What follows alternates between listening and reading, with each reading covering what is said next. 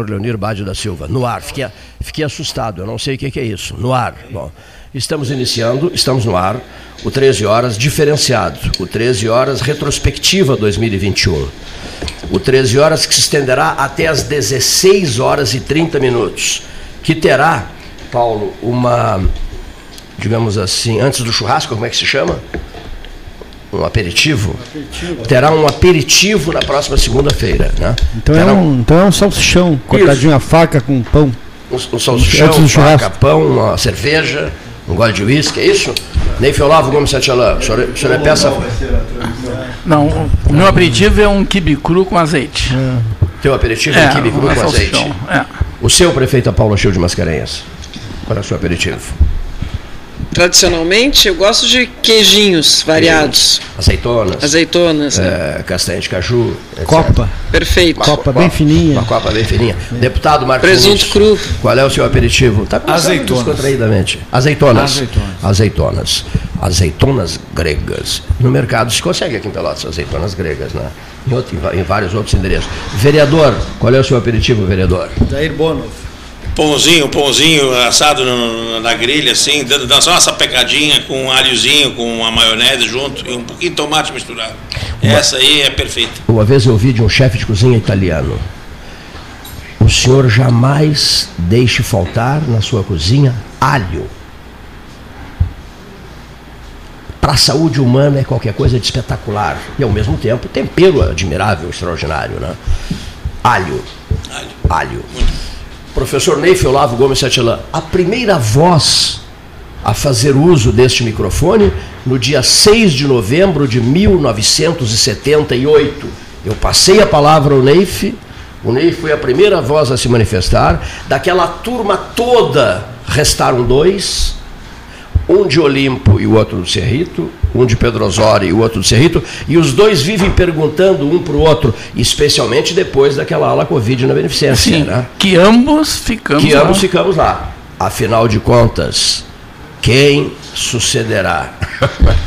quem será? Isso é e, e que já tem um voto. Mas o, voto. A ala Covid, na área da saúde, já tem um voto. A ala Covid da. da, da, da, da... ala Covid da Sociedade ah. Portuguesa. Ah, o TIS Covid, de um modo geral. TIS Covid. O TIS tá Covid de um modo geral, não hum. especificamente da beneficência. Não, não, Exatamente. perfeitíssimo, dissesse muito bem. É. O TIS Covid de, de, uma, de uma forma geral.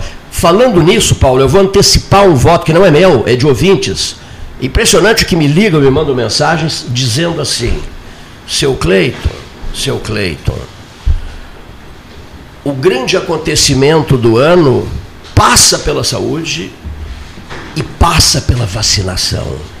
Não fosse a vacinação, nós não estaríamos com um grau, digamos assim, mínimo não também, né? Acima um pouquinho de mínimo de entusiasmo em relação ao que virá pela frente no sentido de uh, normalização da vida, que é o desejo de todos nós, né? Senhores, por favor, não esqueçam desse item chamado vacina. A vacina salva o bem supremo que é a vida da gente. Eu posso até fazer um, comentário sobre isso, que é bem lá no início do processo da vacinação. O prefeito estava viajando, a gente fez uma crítica, eu particularmente, ao processo do início da vacinação, aqui em Pelotas, Passou o tempo, a coisa foi se ajeitando, foi se acomodando, entrou o drive-thru. Hoje os números de Pelotas, olha que eu acompanho diariamente, faço comparações com o Estado, faço comparações com o país, o painel Covid da Prefeitura de Pelotas eh, né, uh, estabelece hoje uma diferença em relação a outras cidades do mesmo porte do Estado, do Rio Grande do Sul e do país.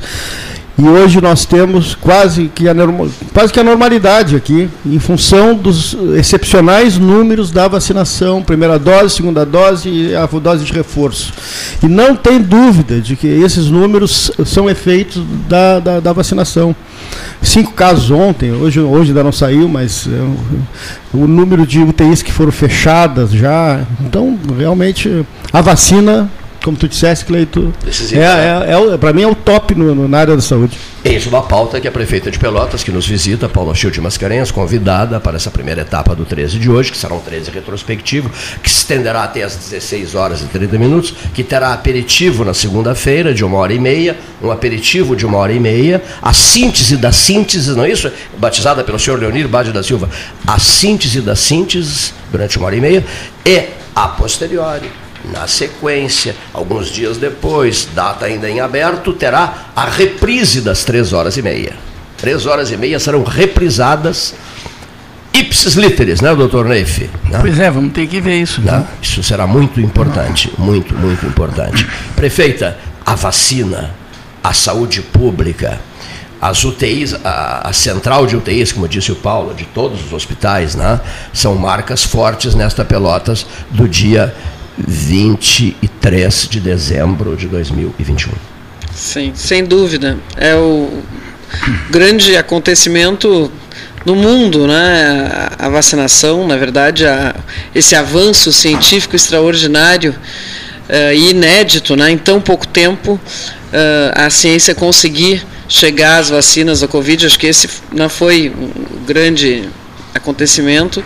E, e aqui em Pelotas nós temos essa alegria de termos conseguido realmente preparar aí um ambiente eh, muito eh, adequado né, e, e- e formas muito eficientes de levarmos a vacinação eh, até a população, né, ampliarmos cada vez mais a vacinação. Nós estamos com agora com a segunda dose, com mais de 80, 82, quase 83% da população vacinável com as duas doses. Eh, e, e es- encontramos processos no, no- né, ao longo desse caminho muito eficazes. Eh, realmente, o Paulo comentou aqui, o Paulo Gastal, eh, que a gente no início pagou um preço, aliás, em muitos locais, né, não, não se tinha, nunca se tinha vacinado a população inteira, assim, a gente tinha muita experiência em Pelotas né, com a vacinação da gripe, eh, as nossas equipes acostumadas, mas teve uma demanda nas UBS muito grande, muito acima do, né, do que a gente podia supor. Tive, pagamos algum preço ali, e, mas nos reunimos, avaliamos, aprendemos com os erros e criamos um sistema com o drive-thru da vacinação muito eficaz, muito efetivo. A população soube responder a isso. Fomos né, nos destacando e agora, mais recentemente, criamos o trailer da vacina. Porque agora realmente a gente tem que ir atrás das pessoas. A maioria, né, grande maioria já se vacinou, né, aí 83% da população é muita coisa, mas né, esse, esse rescaldo aí a gente precisa praticamente fazer uma busca ativa. Então o trailer da vacina tem esse esse intuito né, de levar para todos os recantos da cidade. Cada dia está num local, as pessoas não acabam ficando sem desculpa, né? Porque passam ali, vêm, ó, tá tendo vacinação ali, então vou aproveitar, estou no caminho do trabalho, vou parar, me vacinar. Eu tive outro dia visitando e foi exatamente esse o relato. Ah, passou uma pessoa de ônibus, viu o trailer, chegou no trabalho, me avisou, vim aqui.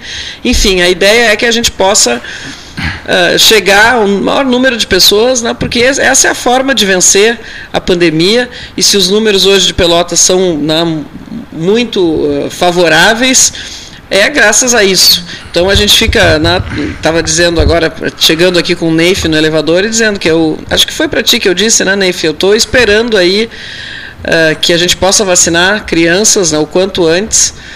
Uh, que né, se possa, uh, enfim, realmente ampliar, proteger, dar tranquilidade para os pais, uh, diminuir os vetores, né, porque as crianças, as pessoas não, que não se vacinam, que estão nos grupos ainda não vacináveis, são transmissores, são vetores do vírus. Então, acho que a gente está num, né, num caminho aí muito positivo, muito favorável. É porque lá no início havia uma desconfiança grande, não com a vacina mas com a pressa de se fazer uma vacina enquanto o vírus estivesse no seu, no seu auge, vamos dizer assim, de ação. Né? Então havia essa desconfiança, que é natural. Eu não, não sei se aconteceu alguma vez de uma vacina ser feita durante uma epidemia ou uma pandemia. Não, é? não lembro, assim, não recordo. Provavelmente não tenha acontecido. Até porque se levava muito tempo para criar a vacina, né, para conseguir chegar a vacina. Claro, Por isso que a depois, ciência está de parabéns. Claro, e depois os, te a, a, os testes é, acontecendo simultaneamente a aplicação das vacinas. Quer dizer, o teste para vacinar crianças né, estava acontecendo e já os adultos estavam sendo vacinados. Né? Surgem diferentes tipos de vacinas e uma série de coisas. Então foi uma coisa muito complicada. Né? E se a gente somar essa complica eh, complicação ainda, a questão é, de politicagem em cima do processo, de tudo que é lado, né? então isso ainda piorou mais a, a questão da confiança das pessoas na, na vacina. Hoje parece que isso está resolvido. Né? Até porque eu já é, recebi a terceira dose da vacina. Né? Que beleza. Então o, o, vírus me olha de longe e já sai fugindo, provavelmente. Né? Tem medo, é? Tem medo. Tem, medo de ti? Tem medo de mim, né? E eu digo, olha, já tive com São Pedro. De mim também tem medo. Nós estivemos com o São Pedro, eu sim, e o Cleito. Sim, sim. Né? Liguei para o Francisco. É. Não, fala com o Pedro, pelo Com o São Deus, Pedro né? lá na ala. Sim, São sim. Pedro da Por Beneficência. causa né? disso, né, é. Eu até pedi para mudar o nome, né? Pô, vai ficar chato. Chega Roberto aqui, tá, tinha o encontra o São. Pedro, o que quer dizer isso, né? O Luiz Roberto Ávila tinha o telefone de Francisco. Eu lá da Pedro liguei para o Francisco, para o Francisco falar com o Pedro, disse assim, libera esse sujeito, é cedo demais para esse camarada. Imagina ele lá. Ele embora, olha aqui, ó. Imagina Deixa ele ele trabalhar falando. um pouco mais. É. Deixe ele trabalhar um pouco mais. Olha aqui, serviu chá para a prefeita Paula Chão de Mascarenhas, com a caneca que tem a fotografia dela, e serviu chá para Neif Olavo Gomes Satielã, com a caneca que tem a fotografia dele. O senhor Neif, como eu já havia dito, né? Que coisa incrível isso. Eu lembro com detalhes, eu tenho uma memória, uma memória boa que a Covid não, não, Prejudicou. Não atrapalhou. não prejudicou. Eu lembro de detalhes do primeiro 13 horas, levado ao ar, lá na Católica, com doutora Rosá, eu não vou ficar citando aqui, mas só alguns. Doutora Rosá, Luiz Carlos Correia da Silva, Ari dos Santos, O Vera Isvane- Santialã, Isvane Ortiz Pinto, Ari Santos. Fran, Ari dos Santos, Ari Vera, dos Santos, a Vera. Ah, já sei a Vera. Fran- eh, Francisco Ribeiro da Silva, doutor Chico, Carlos Alberto Mota, um 13. Re... Ah, doutor Rosassi tem, né? Um Sim. 13 revolucionário, bombástico, 6 de novembro de 1978, e todo mundo dizia aos idealizadores do 13 Horas. Todo mundo usava, seu Eric Marta chegando, todo mundo usava esta frase. Qual a frase? Isso não dura um mês. Com essa turma aí, isso não dura um mês. Vocês va- vai dar briga aqui dentro, vocês terão sérios problemas políticos. Isso não dura um mês. Olha a turma que vocês organizaram, eh, eh, idealizaram. né? Não Uma conhecia, turma- não conhecia o pessoal do Rio Piratini. uma turma de é é combate, verdade. de briga. Olha aqui. Isso aqui pegava fogo. Não era aqui, nem no Balavoura. Balavoura foi o estúdio. É. Foi o estúdio 2, o Palácio do Comércio, o estúdio 3, e o estúdio 1 foi lá na rádio. Direto. Tá? Foi lá na rádio. Meu Deus do céu, agora eram programas cinematográficos. A gente não sabia o que, que ia acontecer, né? E Eles diziam que tinham vontade de dizer, discursos aqueles contundentes e, e até alguns enlouquecidos, né, Neif? Não. E eu, e eu, Muito enlouquecido. E eu comecei a perder cabelo lá naquele dia. Meu Deus do céu, eu vou ser chamado para um depoimento logo quando terminar esse debate aqui. Foi um, um- incêndio no rádio, no bom sentido, né? Rádio jornalismo puro, depoimentos francos, claros e diretos das pessoas, simplesmente inesquecível. E eu lembro desse primeiro dia. Eu lembro desse primeiro dia. Eu lembro do Dr. Leff e da família dele que gravaram esse 13 horas, no dia 6 de novembro, Nicolau Leff, dia 6 de novembro de 1978, depois me mandaram a gravação. Tu tens, então, Está nos gravado? nossos arquivos. O primeiro 13 horas, quer dizer, trechos, porque eles gravaram trechos. Paula, não gravaram o programa todo, até porque né, era assim, uma experiência nova e tal. Não gravaram o programa todo, mas gravaram um trecho, que para nós foi uma lembrança, uma maravilhosa lembrança, porque no mundo de hoje, nós, nós levamos isso muito a sério, com, com o Riviera Condomínio Clube. É, agora, dando essa garantia de uma memória para Pelotas, 45 anos de memória, né? 45 não, mais de 45, 13 tem 43, está no ano 44, mas a memória tem, como diz o Leonir Bade da Silva, tem muito mais de 50, 60, 70 anos, porque há depoimentos de pessoas históricos depoimentos lá atrás no tempo, pessoas até que, que marcaram a política brasileira, como a família Vargas. Então, isso é o 13. E eu lembro de, dos pormenores desse primeiro dia. E às vezes custo acreditar que nós estejamos vivendo o ano 44 e que as nossas vidas tenham sido oferecidas a um debate diário. que, acima de tudo, compromete uma barbaridade, viagens, férias, coisas no gênero outras atividades, outros compromissos, convite aqui, convite dali, convite daqui, convite dali. Não, muito obrigado, muito obrigado. Mas como? Não posso, tenho 13, tenho 13, tenho que fazer o 13, não posso aceitar convite nenhum. Eu tenho que estar aqui todos os dias.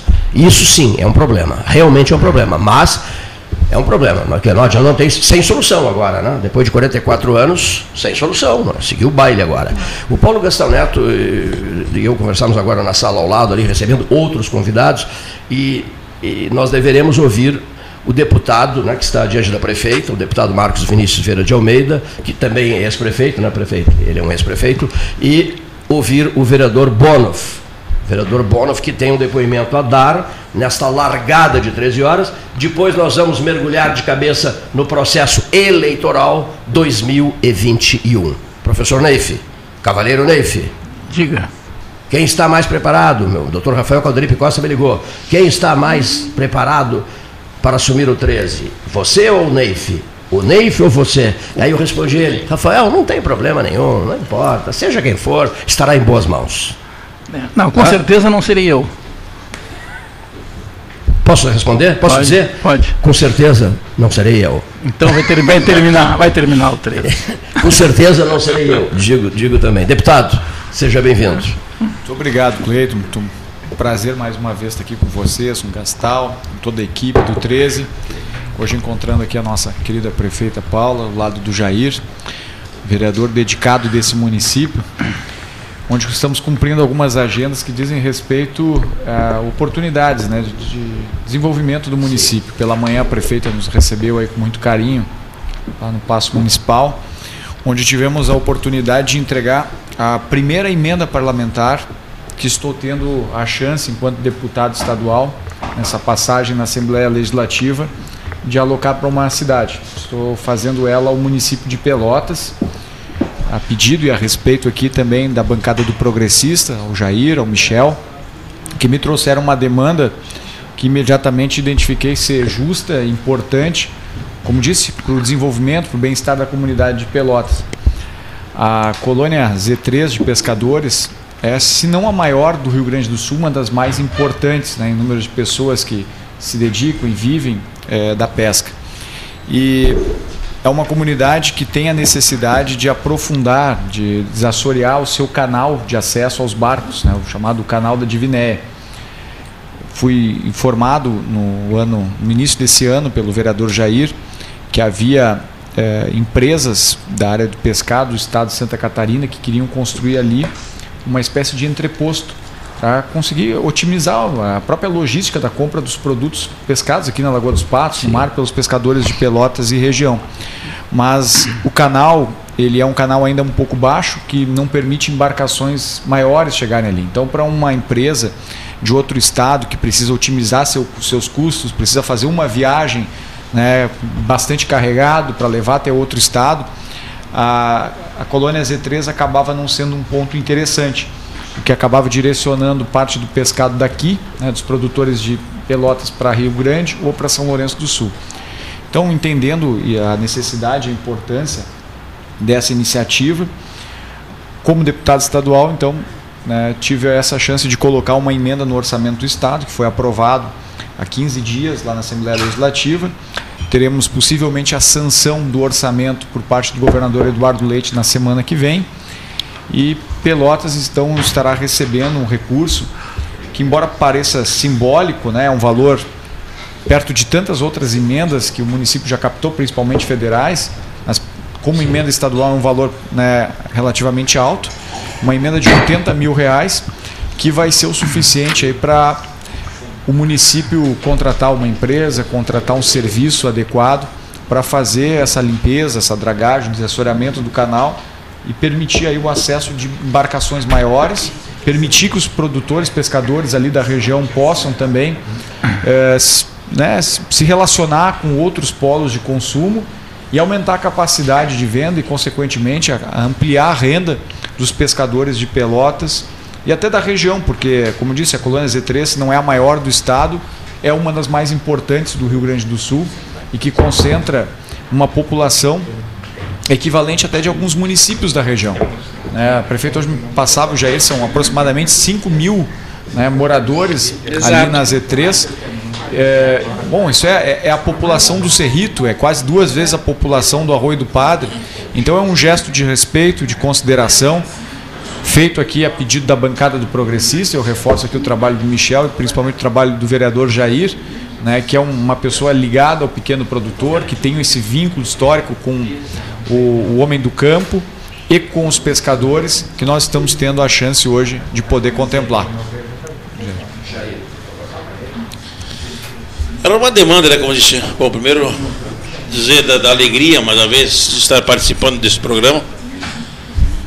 Num programa tão importante dentro dessa região toda aqui, e realmente que tem uma audiência ímpar. Né?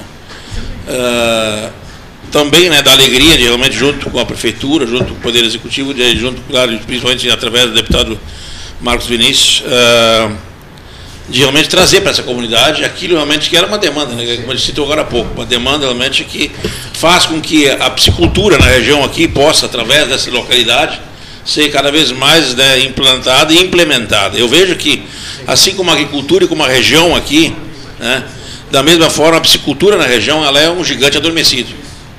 Nós temos aqui numa boca do mundo, né, para que todo mundo entenda, na boca do mundo, onde pode se exportar qualquer coisa para qualquer lugar. Temos portos, temos locais, temos caminhos é, é, que possam ser usados e muitas vezes caminhos com custos bem menores e que, se bem construídos com valores ínfimos né, em relação a muitas vezes outras situações, podemos levar nossas, nossas, uh, nossas colheitas, digamos assim, né, colheitas das mais diversas, aos mais diversos locais com um custo bem menor.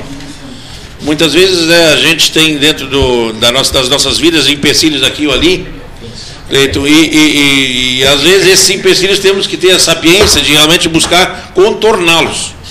Nós temos ao mesmo tempo situações, às vezes, de custos altos de, de rodagem, custos altos de rodovia, mas temos a água aqui aos nossos pés, prefeito. E essa água pode, tão bem ou melhor, ainda ser usada né, que, e pode nos dar uma resposta sempre positiva, no sentido realmente de poder escoar. Nós temos o Porto de Pelotas, nós temos aí, ah, ah, né, dentro dessa, do pescado, né, às vezes micro locais, onde, onde pode encostar barcos de tamanhos, às vezes, um pouco maiores, para poder levar esse pescado adiante.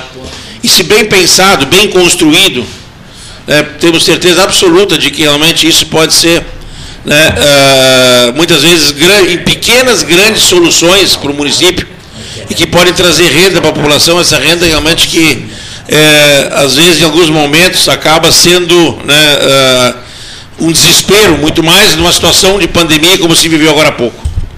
Muito bem. Complete, eu já conversei com o deputado Marcos Vinícius Vieira de Almeida, que voltará num outro momento. O senhor está convidado para voltar num outro momento porque nós temos que começar a. a Com certeza. A, a, retrospectiva de 2021. Mais, mais uma vez agradecer, né, Cleiton, essa oportunidade e, e nessa reta final de ano, eu quero aqui também, né, além de te cumprimentar pelo trabalho, por mais um ano de história que o 13 comemora, né? Mas deixar aqui registrado esse nosso reconhecimento público ao trabalho de todos vocês, cumprimentar os vereadores aqui do município né, que tem sido um elo importante de ligação da comunidade com o Poder Legislativo, com a Câmara dos Deputados, com os, com os órgãos né, que se relacionam naturalmente com o poder público.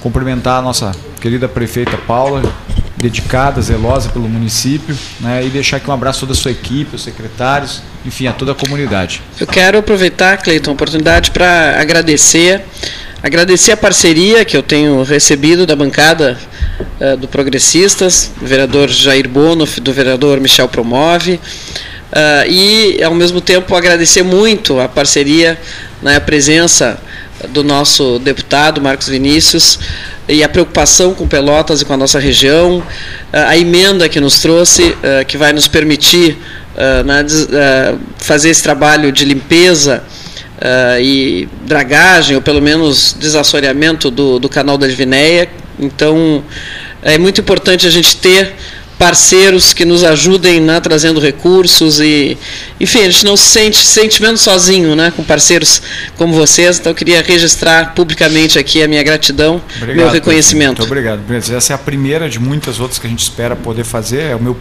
primeiro momento como deputado estadual. Estou há nove meses no cargo De todas as emendas que nós estamos tendo, é a primeira que eu estou fazendo aqui questão de entregar. Muito obrigado, uma honra. poder continuar contribuindo e colaborando muito com Pelotas e com o desenvolvimento da cidade. Obrigado, prefeito. Só para ressaltar. Só para ressaltar, né, o deputado, ele, né, realmente, a, a boa vontade e a intenção, né, na intensidade realmente de resolver a situação, foi tanto que acho que não foi dois meses que foi levar esse essa situação aí ao pé e já de imediato nos trouxe. Né, foi muito rápida a resposta, realmente né, é, é, é ínfimo essa, essa, essa, essa preocupação e, e muito importante. Temos aí nosso né, o deputado como grande parceiro da nossa região. O Henrique Medeiros Pires tem uma pergunta para o deputado Marcos Vinícius. Vamos lá. Na verdade é uma saudação, quero cumprimentá-lo, fazia muito tempo que eu não o via pessoalmente e muitos não devem estar lembrados, mas o deputado, quando foi prefeito de Sentinela do Sul, se não falha a memória, coincidiu que o PP teria a, a sua vez de indicar o presidente da FAMURGS. Exato. E ele concorreu numa prévia Davi contra Golias. Ele concorreu contra Fetter Júnior, que era prefeito de Pelotas, e ninguém acreditava que ele pudesse vencer, ninguém que não conhecesse o, o- o quadro político da época. Né? E a sua vitória perante o ex-prefeito Fetter Júnior ganhou espaço no Brasil inteiro e ali revelou-se uma liderança que presidiu com muito denodo, com muita capacidade a, Associação dos Prefeitos do Rio Grande do Sul. O senhor voltou depois ao seu município e agora, na condição de deputado estadual, eh, segue a mesma trajetória que a gente já conhece. Eu tive com o senhor algumas vezes em Brasília, quando o senhor ia na RBS, levava cuias de presente, cuia de Verdade, chimarrão, verdade. e sempre muito apreciadas. Carolina Bahia usa até hoje aquela cuia que o senhor Olha de aí, que presente. legal. E quero também fazer minhas as palavras da, pre- da- da prefeita Paula, porque na medida em que o senhor traz esse recurso para o canal da Divinéia para fazer esse trabalho importante que o nosso prezadíssimo Jair Bono já destacou, mostra que o senhor continua na mesma linha que a gente já conhecia e conheceu lá por 2009, 2010. Isso aí, a gente nos conhecemos, na verdade, num jantar na casa do Marco Maia, né? Que na, na verdade na residência oficial do presidente da Câmara dos Deputados, porque Brasília, o presidente do Senado tem uma, uma casa oficial, o presidente da Câmara tem uma casa oficial e o presidente da República. E lá o deputado Jerônimo Guerin organizou um encontro das principais vinícolas do estado e aí estava representando a, a E alguém RBS. levou maçãs também, não me lembro quem era, mas teve um que levou uma Foi o foi um pessoal de Vacaria que esteve lá participando com, do encontro também. Então foi uma oportunidade que nós tivemos a chance de nos conhecer e conhecer a equipe, na verdade, do Rio Grande do Sul que estava lá. É, a eleição da FAMURS realmente foi uma eleição é, que nós nos dedicamos muito, trabalhamos muito. Né? O Fetter era um dos candidatos, depois no final ele optou em não, não levar a candidatura adiante, nos apoiou. Tivemos o apoio também de diversos outros prefeitos aqui na Zona Sul. Quem liderou o nosso trabalho de campanha foi o prefeito Cássio, né, na época, prefeito de Canguçu, e o, e o do Salaberry, que hoje é prefeito de Que Erval. idade na o senhor época, ele- tinha naquela época? Aquela eleição eu tinha 26 anos de 26 idade, anos. quando fui presidente da FAMURS. Te- encerrei a gestão lá na FAMURS com 27 anos. Deve ter sido, foi o mais jovem da história. Fui o mais jovem da história da FAMURS. Eu fui- Meu primeiro mandato como prefeito, eu tinha 21 anos de idade. Aí no segundo mandato, já bem mais velho, experiente, aí me atrevi a disputar aquela eleição com sete colegas prefeitos do PP. E era zebra, literalmente, era zebra. Ah, o que, que esse guri quer aí? Aí fui indo. Caminhei, caminhei, caminhei e cheguei lá. Tu trabalhas em Porto Alegre e moras. E moro em Tapes. Em Tapes. Moro em Tapes. Durmo uma noite em Porto Alegre, uma noite em Tapes. E todo dia circulo pela 116. Esse, esse jantar na casa do presidente da Câmara foi aquele que, o, que um deputado federal cantou bastante lá. Foi, foi um. O Alceu Moreira. O Alceu Moreira se revelou sambas. como cantor naquele É, jantar. ele, lá. can, ele cantou sambas dos anos 70. um dia Extremamente afinado, viu? Aqui, ele é afinado, ele Afinado. canta. Ele canta Mora onde não mora ninguém, aqueles sambas mais antigos. É, Felicidade passei no vestibular, mas a faculdade ela é particular. Esse é o favorito. É por aí. né? Ele deseja cantar no, Salão da Grito Pastoreio. Falar que ele- Pode cantar hoje. Se precisar eleger para cantar. Mora onde mora, né? ele canta para os. Não é, Jair? Bom, É por aí, mais ou menos por aí. bom, agradeço a vocês. Tenho Obrigado, algumas perguntas mais da prefeita Paula, que está conosco nessa primeira uma hora de 13 horas. Obrigado, deputado. Obrigado. Que voltará em breve. Obrigado, Jair Bonov, que voltará em breve. Eu agradeço a oportunidade sempre. O Paulo, o Paulo Francisco Grigoletti Gastal. Meu guarda-costa. Presidente do, do, do, PP, do Partido Progressistas, os acompanha, né? está com eles aqui no Salão Amarelo do Palácio do Comércio. Um abraço a vocês. Obrigado. Eu só quero, se tu me permite, antecipar o meu voto uh, do destaque em política em 2021 é exatamente o presidente do PP. O meu voto é o Paulo Francisco Grigoletti Gastal. Olha aí, porque já, já eu acho daqui. que ele enfrentou, e a Paula sabe bem, ela, ele enfrentou uma entourage, alguns já cascudos, e um jovem enfrentar, primeiro foi no processo eleitoral e depois na eleição. Então é o meu destaque político, eu não gostaria que tu saísse sem saber e, e, e não aceito agradecimento, porque eh, não é a favor, é o reconhecimento de um trabalho honesto, sincero e muito menos, quero deixar bem claro, para agradar aquele senhor lá. Muito menos, o trabalho é teu. Eu Parabéns. fico muito honrado com esse voto professor Renato Varoto sempre foi uma referência no direito, na política também, então fico lisonjeado com esse voto. Fico muito agradecido mesmo, doutor. Obrigado, Paulo. Deixando, deixando o estúdio, Paulo, Franci, Paulo Francisco Grigoletti Gastal, que preside o PP em Pelotas. Bom, eles estão saindo, vou continuar ouvindo a prefeita, vamos continuar encaminhando questões. Por exemplo, eh, a, a, a, a título só de registro, eh, a prefeita está eh, em segundo mandato e eu não sei se chegaste a ser companheira nesse tempo. Pessoal, silêncio. Não sei se conseguiste ser, uh, atuar junto com, com o prefeito de Jaguarão, o Quinor, o Henrique Quinor, que faleceu ele, ele ontem. Ele era né? vice, vice ah, na, no mandato anterior do Fábio, né? Era, era vice do, do Fábio. Fábio né? e eu era prefeita. Então convivemos Uh, não muito, sim, sim. com muita frequência, mas sim, estávamos na, na, na, gestão juntos. 73 anos. Pois é, uma, uma coisa perda que eu vou dizer, não, muito, é, muito jovem. E que eu vou dizer aqui, eu, me passaram essa informação de Jamarão. Lamentável. Ele foi submetido a um procedimento cirúrgico né, no coração, né, e não suportou, não resistiu e tal, mais ou menos nas mesmas circunstâncias enfrentar enfrentadas pelo, pelo Sérgio Cabral. Puxa. Né? Eu quero aproveitar para mandar um abraço né, solidário para a família uh, do Quinor, para o prefeito Fábio né, e, e, todo o povo jaguarense, porque ele foi um. Uh, não, mas teve uma expressão política muito significativa, né? Foi prefeito, vice-prefeito, secretário, é, enfim, é. então um representante, um representante, né? digno representante de Jaguarão. Então meu abraço aí de solidariedade e pesar. É, eu faço minhas palavras da, da prefeita, nem poderia ser diferente.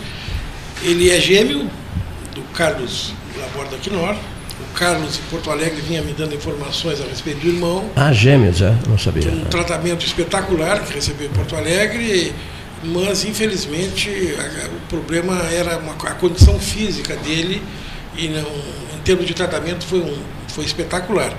Ele foi, ele era formado em odontologia na Universidade Federal de Pelotas, foi clínica em Jaguarão, terra da família dele, aliás o nome dele é o mesmo do pai, Henrique também, o mesmo meu nome foi vice-prefeito do Vitor Hugo Rosa. O Vitor Hugo Rosa faleceu, ele assumiu a prefeitura, depois se reelegeu. Ah, e agora, ultimamente, é, o último cargo que ele havia ocupado era o de vice-prefeito. Nesse período eu convivi bastante com ele, justamente porque ele estava encarregado de tentar reverter para a prefeitura de Jaguarão uma, uma unidade do INSS que a prefeitura de Jaguarão ocupa.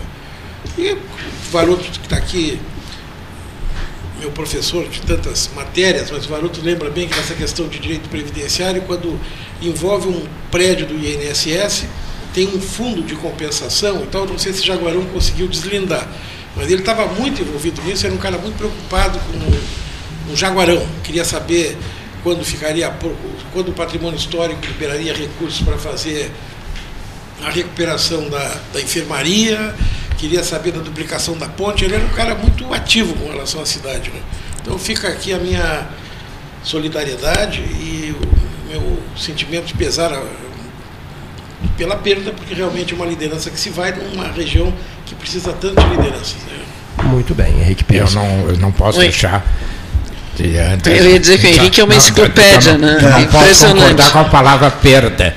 Nós não perdemos, nós nos separamos. Desculpe, prefeita, mas é porque senão depois ficaria Tá desconectado. Não, no tempo da na, a perda da na questão da liderança. Ah, sim, sim. Porque assim, ó, nós nós temos lideranças muito boas, mas não temos tantas. Então nós não podemos abrir, entendo eu. Nós temos poucas. É, boas, poucas e boas. Temos o governador, temos a prefeita e tal, mas nós é, é preciso sempre estimular. Aliás, fiquei muito contente na Associação Rural. Eu acho que tá, tá, a Rural é o grande exemplo, Cleiton.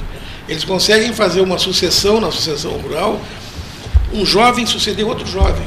Que é um, É um berçário verdade. É verdade. lá, um- Eles têm feito sabendo isso. ontem. Eles têm sabido se renovar, preservando na experiência os mais experientes, mas apostando nos jovens, com muita inovação, na resiliência. Eu admiro muito a Associação Rural. Ele E registrei isso no- na posse. Que começou com o Eduardo, depois viesse tudo. Ah, é Porque até ali nós estávamos sempre no mesmo. Vai, vai ser o fulano, vai ser o Beltrano, os candidatos eram sempre os mesmos. O Eduardo quebrou. É verdade. E dali em diante, nós só não rejuvenescemos como embelezamos a prefeitura. Mas isso é outro. Hoje, hoje a gente tem que ter cuidado com esse elogio, que às vezes assim, ah, isso, isso não pode. ser." Não é, mas. Muito obrigada, eu, querido. Eu tenho o maior Mas é interessante isso. A gente prefeitura. hoje, se pensarmos quem é que quem vai ser o próximo prefeito na em Pelotas, não, não se sabe. Tem tantas possibilidades e outras que ninguém pensou e que podem surgir. né, em tempos eh, atrás, alguns anos atrás, a gente ficaria né, ali com meia dúzia de nomes.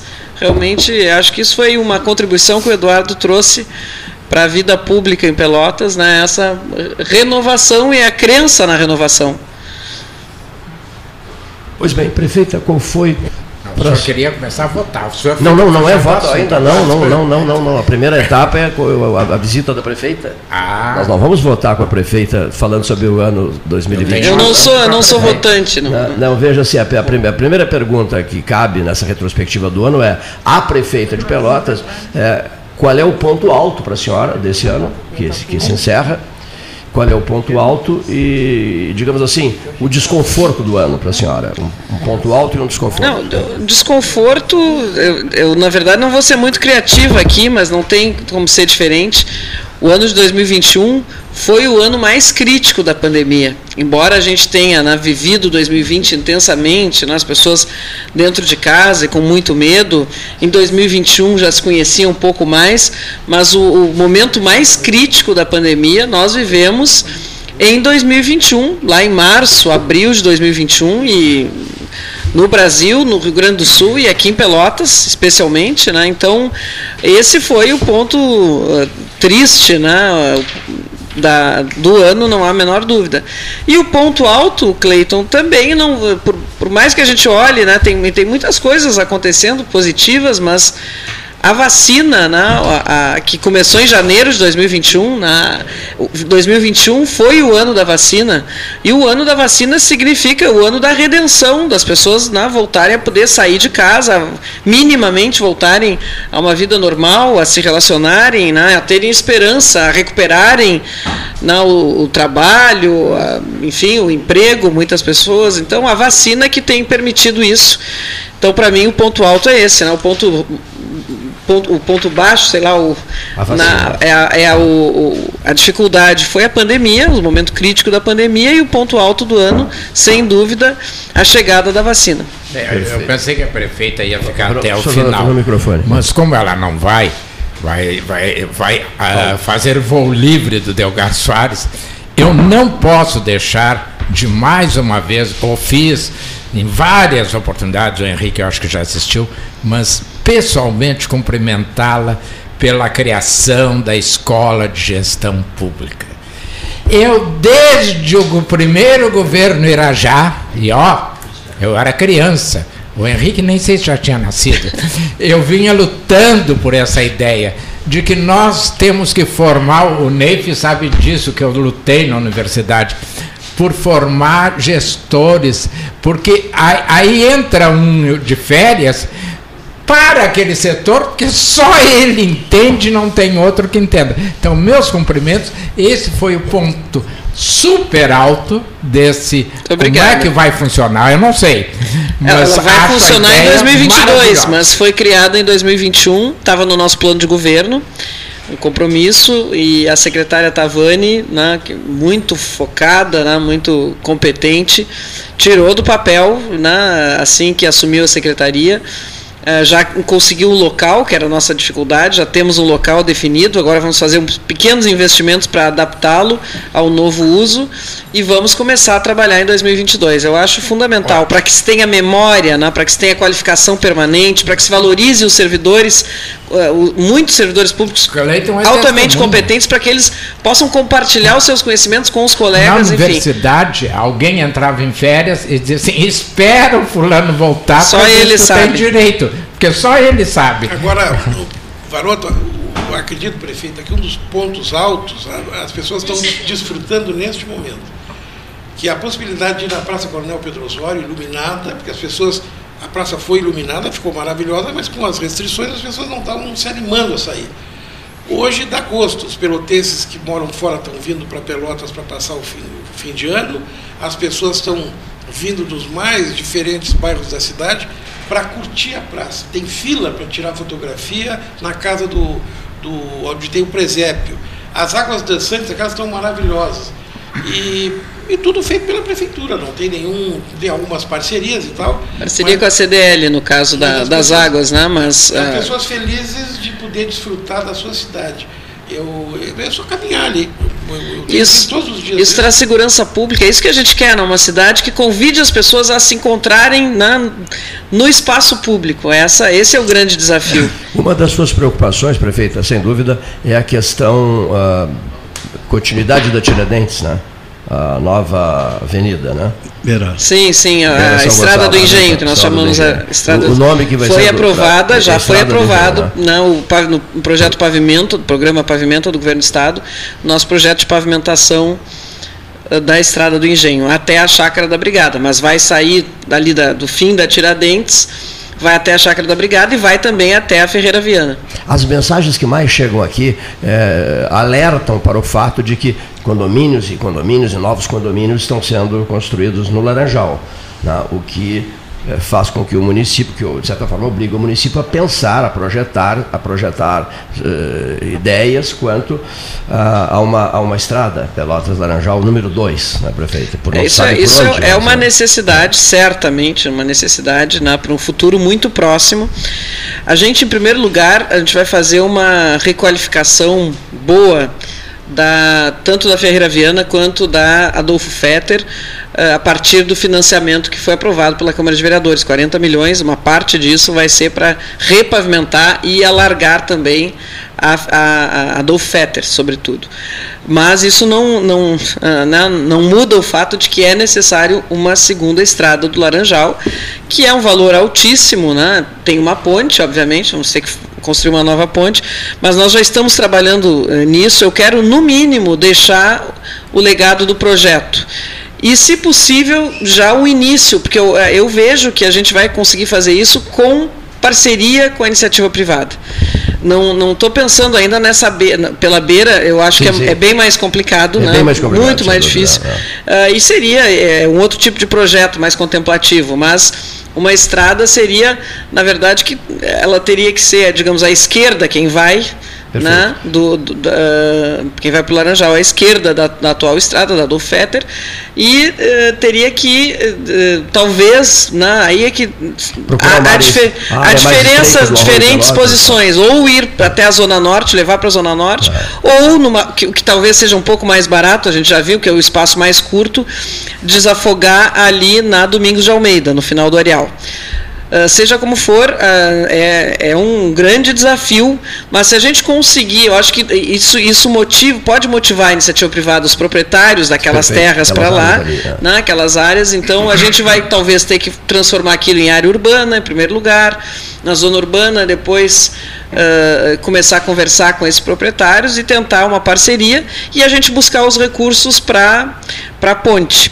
De, seja como for o projeto, eu quero deixar como legado, né? pelo menos este legado eh, para que outros os próximos governos possam levar isso adiante, porque é uma necessidade cada vez maior. Já A chegamos ao propósito do que o Henrique falou, tem aqui um comentário. Ilus- é um perigo, a gente fala isso no Google. Não, ho- hoje o Facebook é, É um é, elogiando falar. a iluminação. Eu sou uma testemunha, porque eu moro ali na praça. Então, de noite, nesse momento, é deslumbrante. É, é, Cada fotografia que tu tira, e eu mando para minha filha, para meus Ah, sim, filhos, estão eles ficam país, né? deslumbrados, pensam que vão. Mas questionam duas questões para a prefeita. O calçamento, que em alguns pedaços está sofrível, para não dizer. ah, E os banheiros que estão horríveis. Ah, não estão sujos, fecham às 13h30, 4 horas. Então, ali do meu apartamento, da tarde, mesmo no- eh, agora não, porque o guarda vai embora e deixa aquilo Deus dará, dizem. É, o- o- o- mas ali do meu apartamento, a gente vê senhoras, moças, se agachando para fazer as suas necessidades essa luz toda? atrás de um banco Essa luz toda. né? com toda essa luz, porque não tem outro lugar. E, e ali aquela coisa da pracinha serve de berçário, embora tenha sido a prefeita tenha feito um berçário, mas está fechado. Então, para trocar a criança, ela vai trocar em cima daquela mureta. Então, a pessoa aqui, não sei se é homem ou mulher, porque só ouvinte. Não, uma crítica eh, é, que eu Então- tenho que aceitar, porque realmente as pessoas têm razão. A gente ainda peca né, nessas pequenas questões. Eu, eu, né? é, eu acho que a gente teria que talvez terceirizar alguns serviços, né? Porque a grande dificuldade da prefeitura é essa de pessoal, é, de- é do custeio. é da- né, a gente consegue fazer grandes projetos, grandes obras, e aí no pequeno a gente às vezes peca. Mas eu, eh, normalmente, eh, nas, na, no Pelotas Doce Natal, a- o banheiro pelo menos ficava aberto. Me surpreende aberto, que não sem- tenha. sem- vou vou dar uma cobrada no secretário. Aliás, por coincidência, tem reunião com o secretário da pasta competente, responsável, saindo É daqui, porque então já vou O cobrar. constrangedor são aquelas senhoras, assim, se agachando ali, sabe, entre Sim. a pracinha, tem um- umas árvorezinhas. Tô- Eu olho lá do meu apartamento. Atrás da moita. Já sei o que, É, que ela está fazendo não- atrás da moita. Né? Recomendar não, não podar moitas nessa época. Por você falar nisso, aquelas- ali, Não recomendar. ali tinha, não sei se você lembra, Henrique, ou se a prefeita chegou a ver, um, um senhor, que eu não sei que fim levou, não sei se morreu, quase de frente o Moreira Lopes, que fez uma cabana para ele. Ali na frente da funerária? É, fez uma cabana. Então tinha, ah, vamos dizer assim, tinha cama, cozinha, tudo. Um senhor de idade, de, de rua. Eu não sei se ele morreu ou não, se desapareceu. E ah, ho- hoje desmancharam, estava na hora, porque isso serve para esconder droga, roubo, etc. É, a ocupação no irregular do espaço público é um problema sério em Pelotas. A gente tem No vencido. Brasil, Começamos né? a vencer com, o- né, ainda do governo Eduardo com a questão dos camelôs, né, do, do pop center e tudo mais, mas é, é ainda um desafio. Senhor Leonir Bader, quer me vender um relógio? Quer me vender É, relógio? olha Ótica. Cristal, ele levando. Eu Mas acho- da ótica cristal. Eu né? acho bom tu comprar de uma vez, porque tu anuncias há um mês que ele quer vender, e tu não compra, ele vai cansar. É, é que tu- Ou vai baixar o preço. é, Vai baixar o preço. Bom, pessoal, olha aqui. Ó. Vocês têm alguma pergunta a fazer à prefeita Paula? Luiz A prefeita Roberto? Paula falou que quer deixar um legado para Pelotas, que é essa, esse projeto de mais Uma um. grandes avenida. um grandes uma avenidas. estrada. Eu, eu Uma estrada. a palavra estrada. Mas, Ah. e a possibilidade do governo do Estado vai permitir isso? A possibilidade do governo A do senhora é Estado. candidata a governo? Ah, não, não existe essa possibilidade, não existe nada concreto sobre isso, né? Eu sei, as pessoas me, me param e me perguntam, digo, o, o processo estadual não está passando por Pelotas nesse momento, não. Só fico colocando a pulguinha atrás Não, deles. é, eu até fico lisonjeada com esse tipo de comentário, no sentido de que né, as pessoas eh, acham que começaram a olhar para Pelotas, isso é muito, muito interessante, muito bacana, começaram a olhar para Pelotas pensando em liderança política que, que, Pelotas pode voltar a ter esse protagonismo, porque efetivamente teve com o Eduardo. Né? Nós temos hoje um governador do estado. E acho que isso é uma mudança muito, muito significativa. Fico lisonjada de que me vejam né, também com é, essa possibilidade. Eu acho que isso é, um, né? é uma avaliação do meu governo, e então fico feliz. Mas efetivamente não há absolutamente nada de concreto. Eu acho muito difícil. Eu tenho falado com muita transparência agora no, né, nesses últimos tempos sobre isso, porque é, acho muito difícil que o processo amadureça até o final de março. Que nós tenhamos até o final de março um, o contexto, o cenário montado. E sem isso, né, não, é impossível para uma prefeita. E a, e a vice? de- né? A vice é admissível? Não, em não, hipótese hipótese, alguma. Como Tem é que ser titular ou vocês- não. É só para as pessoas que estão nos ouvindo compreenderem. Qualquer candidatura, né, qualquer prefeito que se resolva se candidatar no ano que vem, precisa renunciar Certo. ao mandato. Sim, sim. renunciar ao É mandato. que Em abril. Então eu jamais renunciaria ao mandato de prefeita para ser vice, com todo respeito aos vices. Eu mesma fui vice-prefeita Até com muita honra, mas não tem o menor né? sentido. Não tem o Agora- menor. Inclusive, eu acho difícil a renúncia em todos os casos, né? A prefeita fala uma, uma coisa interessante. É, o prazo para definição é março.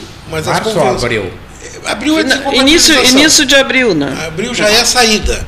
Março define, sai em abril, mas a convenção dos partidos só Em é agosto. em agosto. Em agosto, é. Então tem um buraco. Agosto do ano que vem. Em agosto. Agosto do ano que vem. Não se precipitem, pois. É isso? É, é, há, uma, há uma distância. Não, mas então- se a pessoa não se desincompatibilizar aí, não pode concorrer. Pois é. Pois é, mas Eu é- mas acho muito é pouco problema, tempo para a um gente ter um quadro grande. definido. Então, por isso Prefeito, eu acho que é tenho muito elogiado a senhora pelos canteiros de obra, asfalto em toda a nossa cidade. tá? Eu só tenho uma- um pedido a fazer, como morador das Três Vendas, é o bairro Santa Terezinha, um dos mais antigos de Pelotas, e 70% é rua chão batido. Na verdade, nós temos a cidade inteira, né, como com, com pouco asfalto, com pouca pavimentação. Ah, a Santa Terezinha não é o, o local onde tem mais vias não pavimentadas é o Laranjal, a partir da ponte até considerando inclusive o Balneário dos Prazeres, né, o Barro Duro. É o local que tem mais Mas é praia, né? É praia já. Se, se, se acha que tem que ter terra para a gente É, caminhar. não, começou como praia, cada vez mais a gente é cobrado por, né, pelos moradores porque virou um bairro.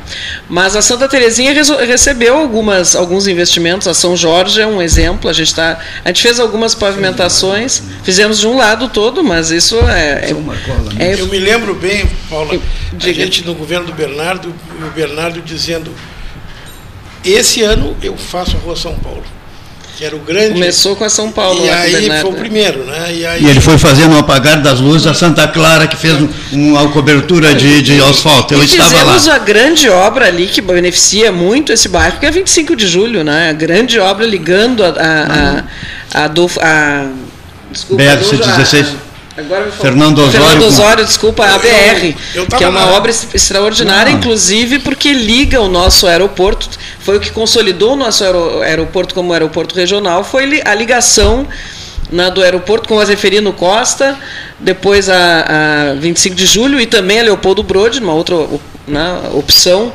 eh, a BR. Isso nunca mais se falou da, da coisa de construção de um aeroporto regional, que o, o Cleiton vai se lembrar, era uma pauta né, do pessoal do Rio Grande que queria do- ali em Rio Grande, do outro lado da ponte. o nome do aeroporto nosso foi o Cleiton. João que- Simões Lopes Neto. Foi o Cleiton que batizou, Efetivamente. graças a uma. E justiça seja feita graças a uma lei proposta pelo deputado Fernando Marrone. Mas a proposta é do Cleiton. Foi assim, eu registrada. convidei a, a Paula e o Marrone para integrarem a Comissão FIPEL 200 anos de Pelotas. E o Eduardo também, em, em 2012. E depois tive a ideia de dar o nome de João Simões ao aeroporto e pedi a, a, a- a não prefeita Paula ainda, né? E e Eu tava, era que era doutoranda, deputado. doutoranda É, em isso. letras. Eu É. tava, me lembro que estava em Porto Alegre, o Cleiton me ligou, estava na frente do computador, me lembro bem dessa conversa. E ele me pediu para escrever um- uma justificativa. Isso. Que eu repassei ao Marrone. Né? O deputado Marrone, que foi atenciosíssimo conosco. Quer dizer, assim começa ah, o projeto essa- de. e essas coisas é que que o nome Eu acho que tem algum- né? algumas ações que elas podem envolver todos os membros da comunidade, dependendo do partido. E quando tem um consenso, quando a gente encontra um consenso, Vamos trabalhar o consenso, é isso. Perfeito. Aí E nasceu assim. e É, nasceu o assim. problema do Brasil é justamente a dificuldade das pessoas conversarem, né? Esse, essa, esse conflito, essa polarização que é burra, né? Na verdade, ela é só prejudica. O, a gente estava falando, o Neif comentou aqui a, a vacina, como teve, né? Como foi politizada no Brasil, nos outros lugares não. No Brasil, porque tudo aqui vira polarização, né? Tudo aqui divide as pessoas. A gente não vai conseguir construir um grande país se a gente não vencer essa polarização. Não quer dizer pensar todo mundo da mesma forma, mas respeitar o pensamento divergente e construir conjuntamente, coletivamente um país. Eu acho que esse é o grande desafio brasileiro. ah, e espero né, que o ano que vem nos ofereça uma, uma alternativa que possa unir o país, unificar. Eu, quero aproveitar ainda a presença da prefeita. Não, não, espumante não. Não, espumante não. Sucos, ah, genovese e vinhos. Sucos de frutas e água mineral só. Olha que eh, eu quero aproveitar a presença da prefeita. Hoje de manhã eu, eu, eu- eu gosto muito de gestos humanos. Gestos das pessoas, gestos. Acho fantástico. Vivo propondo, pedindo que as pessoas tenham gestos com seus semelhantes e tal, para tornar a vida mais suportável para alguns, melhor para outros. E hoje de manhã eu recebo, que visita? Eu recebo a visita da dona Ilse Klein, lá na minha casa. Aquilo que o Ricardo fazia na véspera do Natal, era uma tradição, há mais de 20 anos, ele ia, ia me visitar vestido de Papai Noel, ou alguém vestido de Papai Noel, e ele me levava presentes, eh, os, os- as bebidas. o- a, a, a Da água fábrica de refrigerantes Isso, lá? isso, isso, isso. Olha aqui, ó. E- Biri. da Biri, da Biri, perdão, obrigado. Eu quase disse a outra. É, Ainda bem que eu não ó, falei. e aí, que que eu- hoje chega a dona Ilse Klein e a Lilian, filha dela, na filha dela do Klein, e diz assim, olha, na impossibilidade do Ricardo estar aqui, estamos nós. tá? Que bonito. É, Foi muito Eu, bonito. eu pensei hoje de manhã, pensei no Klein. É sabe? mesmo, eu, é? eu É, penso em que seguida, bacana. ele era um grande amigo. Grande figura. Foi, grande apro- figura. foi aprovado na Câmara o, nome de passeio Ricardo Passeio, é. Passeio Ricardo Marcola propôs, Klein, né? Lá na Dom Passeio- Joaquim. A Passeio Dom Ricardo- Joaquim é uma das mais lindas avenidas graças ao Klein. Graças a ele. Ele E eu tenho uma dor, árvores. sabe que eu tenho uma dor em relação ao Klein, porque agora eu, eu tinha um mês antes de. Morreu, talvez dois, não sei. Eu tinha marcado uma reunião, né? eu ia lá com o secretário de Meio Ambiente, o Eduardo Schaefer, visitá-lo. Ia porque ele tem um projeto, o, o nosso secretário, para a reativação lá do Horto, e eu pensei, o Klein finalmente vai ficar feliz, porque ele, era coisa que ele lutava há anos. Nós marcamos e aconteceu alguma coisa, eu tive que desmarcar a reunião, e aí não conseguimos marcar de novo. Não aconteceu a reunião. Eu fiquei quando E se tinha uma fiquei ideia muito, interessante, muito né, triste de não isso, poder né? dar essa notícia para ele. Enfim, A notícia. a gente não pode isso, não, não, não dá para Não deixar deixa para amanhã. Não, pode deixar para depois. Não pode, né? não A pode. notícia qual era, prefeita? Não, que nós vamos fazer um projeto de reativação do Horto Municipal, que era a paixão do Klein. A cada, cada vez né, que, que tinha um novo secretário de meio ambiente, ele ia lá visitar, ia visitar o prefeito para pedir isso. Não chegou a visitar o Eduardo porque já estava né, com problema de saúde. Então nós iríamos até a casa dele e eu ia apresentar esse projeto. Eu tenho certeza que ele ia ficar muito feliz. O Paulo Gastão Neto elaborou um documento ontem que é, oficializa né, o, projeto Primavera, Estação Vida, Pelotas Verde, Frutífera e Multicolorida 2020, 2021 e 2022 e que no ano de 2022, durante todo o ano de 2022, terá o nome dele, de Ricardo Pedro Klein. O projeto se chamará Ricardo Pedro Klein. Bela homenagem. 2022. Ele ia gostar tá, muito. Ele iria gostar muito, né? Então o gesto da, da, da, da dona Ilse, né? é, hoje de manhã me tocou profundamente, tocou, me marcou muito, né? Por- porque eu não esperava, assim, não- ela está se recuperando e tal, tem, tem sofrido muito, era um, um casal apegadíssimo, né? Sim. E ela disse, olha, na impossibilidade do Ricardo estar aqui, coisa que ele fez durante mais de 20 anos, vim, venho eu e a Lilian te visitar. né? Isso, guardo essa, Essa é a marca para mim do dia, do dia Muito de bonito. hoje. Do, do dia de hoje, do dia de amanhã também. Porque, às vezes, não é véspera, nós estamos no dia 23. Parece mentira. né? Parece que é 24, mas não, 23 não hoje. Amanhã- E parece mentira que Amanhã- é- é- amanhã é véspera. ponto Porque já facultativo. estamos, já chegamos dia 23 de dezembro, é É impressionante. espantoso, é espantoso. Amanhã é ponto facultativo, né, prefeito? Sim. É bom Amanhã é ponto aí. facultativo. Amanhã e dia 31. Carnaval não, não, não, não, já ocorrerá. já foi não a ocorrerá, gente né? acha que é, seria muita imprudência, porque com a OMI, é, hoje a situação está normalizada, não, está sob controle, digamos assim, em Pelotas. Mas nós sabemos da variante, estamos vendo a Europa, né? o que que está acontecendo na Europa. A tendência é de que chegue né, aqui um pouco depois, no Brasil, e aqui na região sul ainda na mais tarde. Então há uma possibilidade de que às vésperas do carnaval a gente tenha algum problema né, com a chegada dessa variante.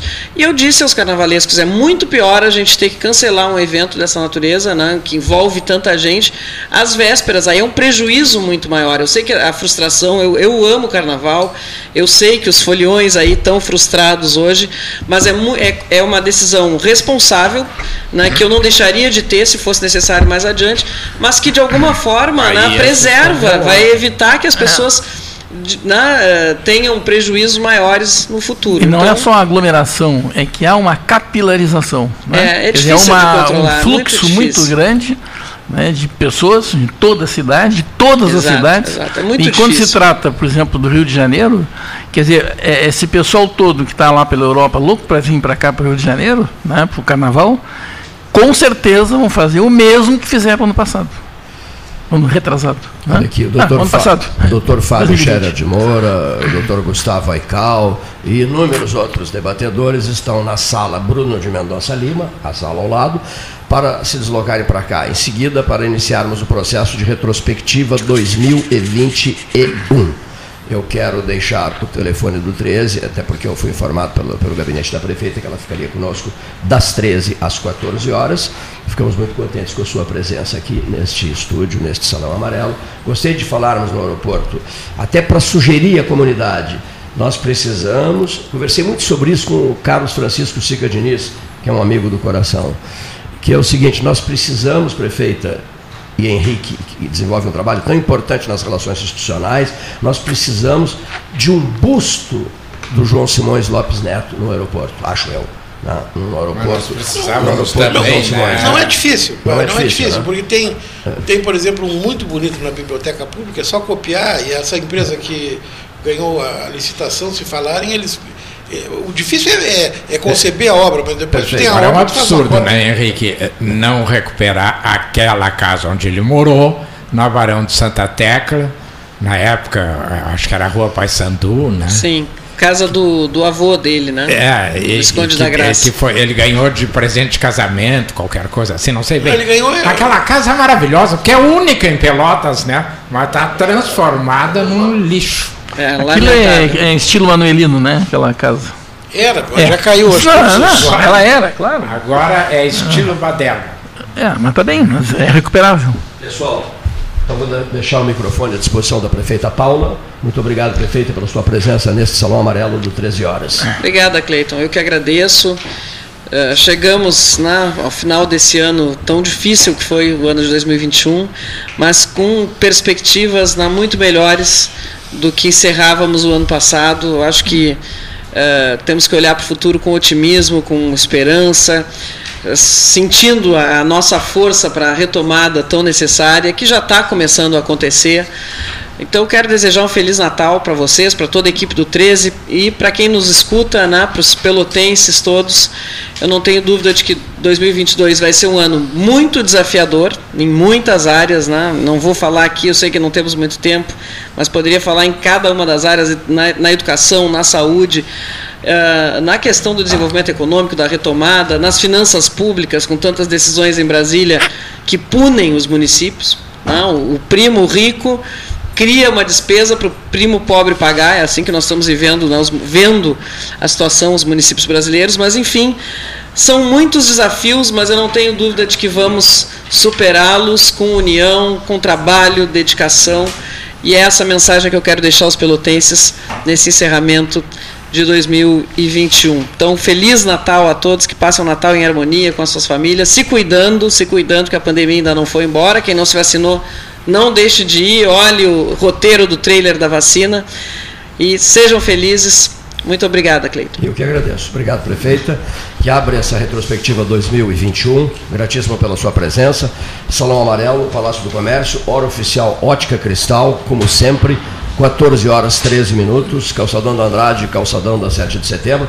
Estará conosco a Ótica Cristal até às 16 horas e 30 minutos.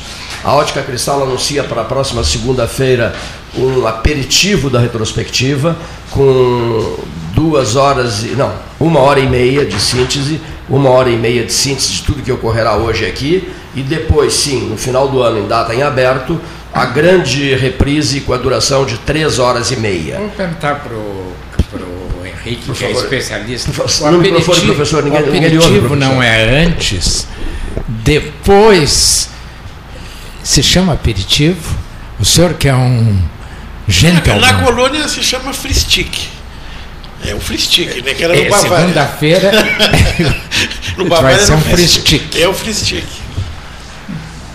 Muito bem. Na verdade, na verdade, o que o Cleito está anunciando é exatamente isso, que nós vamos ter uma retrospectiva do ano e, e, e é prudente fazer na hora certa essa retrospectiva, porque ainda temos uma semana para o ano que vem, né? Convide o pessoal da sala Bruno de Mendonça Lima, por gentileza. É o Para- para que suficiente o salão, presidente gentileza. o país. Senhores, eh, Lembra quando o pessoal, Figueiredo, pessoal, pessoal. quando o Figueiredo faleceu? Que ele disse que queria que ele esquecesse, ele morreu na, na virada do ano. Lembra- Ninguém lembra, porque ele morreu tão discretamente que ele morreu dia, dia 30, uma coisa assim. do- do- Ninguém ficou Vamos, por sabendo. gentileza, trazer o pessoal que Nem está. o Chico Xavier. Sala Bruno de Mendonça Chico Lima. Xavier morreu no dia do, do campeonato. Não sei se foi que o Brasil ganhou o campeonato mundial. Ele dizia, eu quero morrer num dia que o Brasil esteja festejando alguma coisa. Eu não me lembro se foi o trio, qual, qual foi. Foi naquele dia que ele morreu. Eu quero recepcionar aqui, receber, com alegria nossa em tê-lo aqui, o novo presidente do Sinduscom, que está nos nossos estúdios, Pedro Amaral Brito Leite, é isso? Isso, isso mesmo. Seja muito bem-vindo. Período administrativo 2022, 2020, é um ano só? Não. Não, são dois anos, Dois anos. 2021, 23. De 21, de 21 a 23. Exato. É, é outro exemplo, Cleiton, de, de unidade empresarial, de, de estrutura que renova as lideranças com lideranças jovens, que Mas lança ele- jovens líderes. Mas, mas ele é um senhor de 70 anos. Tem 70 já? 74. Entrou na brincadeira. Não, não, ele é realmente é super jovem. Não, é, tem, Super uma, tem uma jovem. turma Pedro, boa de jovens assumindo liderança. É, pergunta, desculpe te perguntar, mas já tem 30 anos? Tem, tenho 34. 34. Acho que a- É. o rostinho engana um pouco. É uma idade já, mas já, pode, já poderia ser. Bom, para governador teria que ter 35. Né? É jovem para governador. Pedro Mas a eleição é o ano que vem, depende de quando ele faz aniversário. Ah, não, não, para governador não precisa, precisa para senador. Para senador da República. É, sim, o né? Eduardo não, não teve que concorrer a governador porque era só que podia. Ou seja, a partir dos 35, né? O Senado, o Senado da República, é isso? Senado é 35 anos, presidência da República também. a partir dos 35. Bom. Alô, senhor Alessandro Orengo, eles querem beber água mineral com gás e sem gás, e eles querem beber sucos variados. Numa cidade que volta-se para o setor de fruticultura com alto brilho, diga-se de passagem, né? É verdade. Centro Nacional de Fruticultura, não é isso? De Querem resto, beber de graça. mais nada, absolutamente mais Não. nada. Nós estamos a bordo de um avião, o comandante do voo.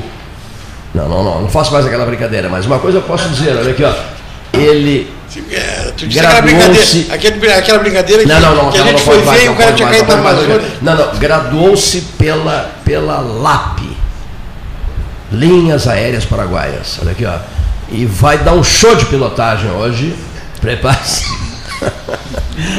Prepare Vamos sobrevoar a Lagoa dos Patos. A LAP eu acho que era a única. A LAP era a única que não precisava ser de segurança. É, não precisava ser de Te segurança. agarra onde tu puder. A frase era, te agarra, te agarra onde puderes.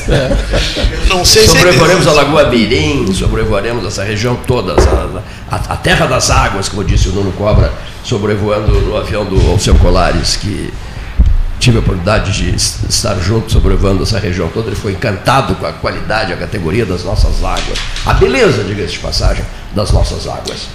Pela hora oficial Ótica Cristal são 14 horas e 18 minutos. Que- o que diria Hernani Schmidt? Qual a palavra que ele usaria? O nosso estimado Hernani Schmidt. Ele diria simplesmente e apenas numa palavra: prossigamos. Prossigamos. Senhor Neif, sendo Vossa Excelência, olha só, rapaz, o membro. Aí vem bomba. A figura daqui, ó, O decano. Não, não, o decano. O decano é, dos Gomes, 13 horas. é o Zé Gomes. Zé O Gomes. decano Não, não é há. José mas, ele- mas eu acho que ele estava no primeiro dia do 13, o Neif. O Neif abriu a primeira fala. O do Neif 13. estava, eu estava ouvindo o primeiro dia do 13.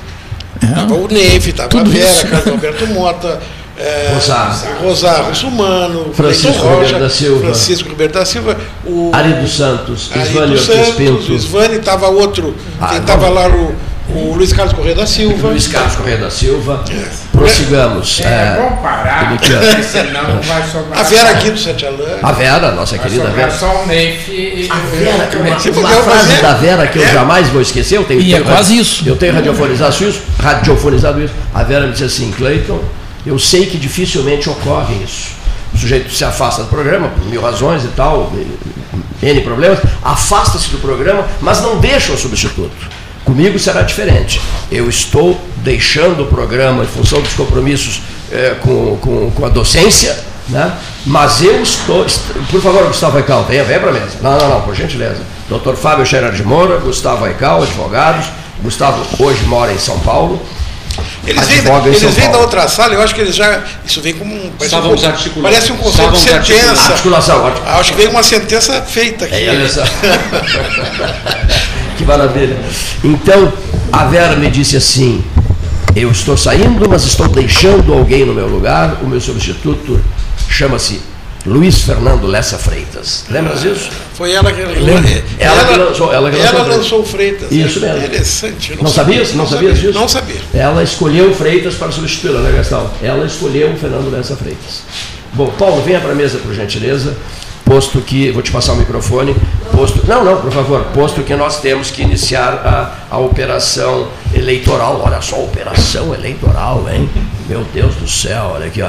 Todos usando máscaras, só fica faltando o bisturi. Não, mas no lugar do bisturi eles, usarão a caneta. A primeira manifestação daquele que é uma pessoa importantíssima na história do 13, o doutor, depois do Neif, né, que, é que, é que é um dos, dos criadores do programa, eu quero ouvir o doutor Fábio Scherer de Moura, ao nosso microfone.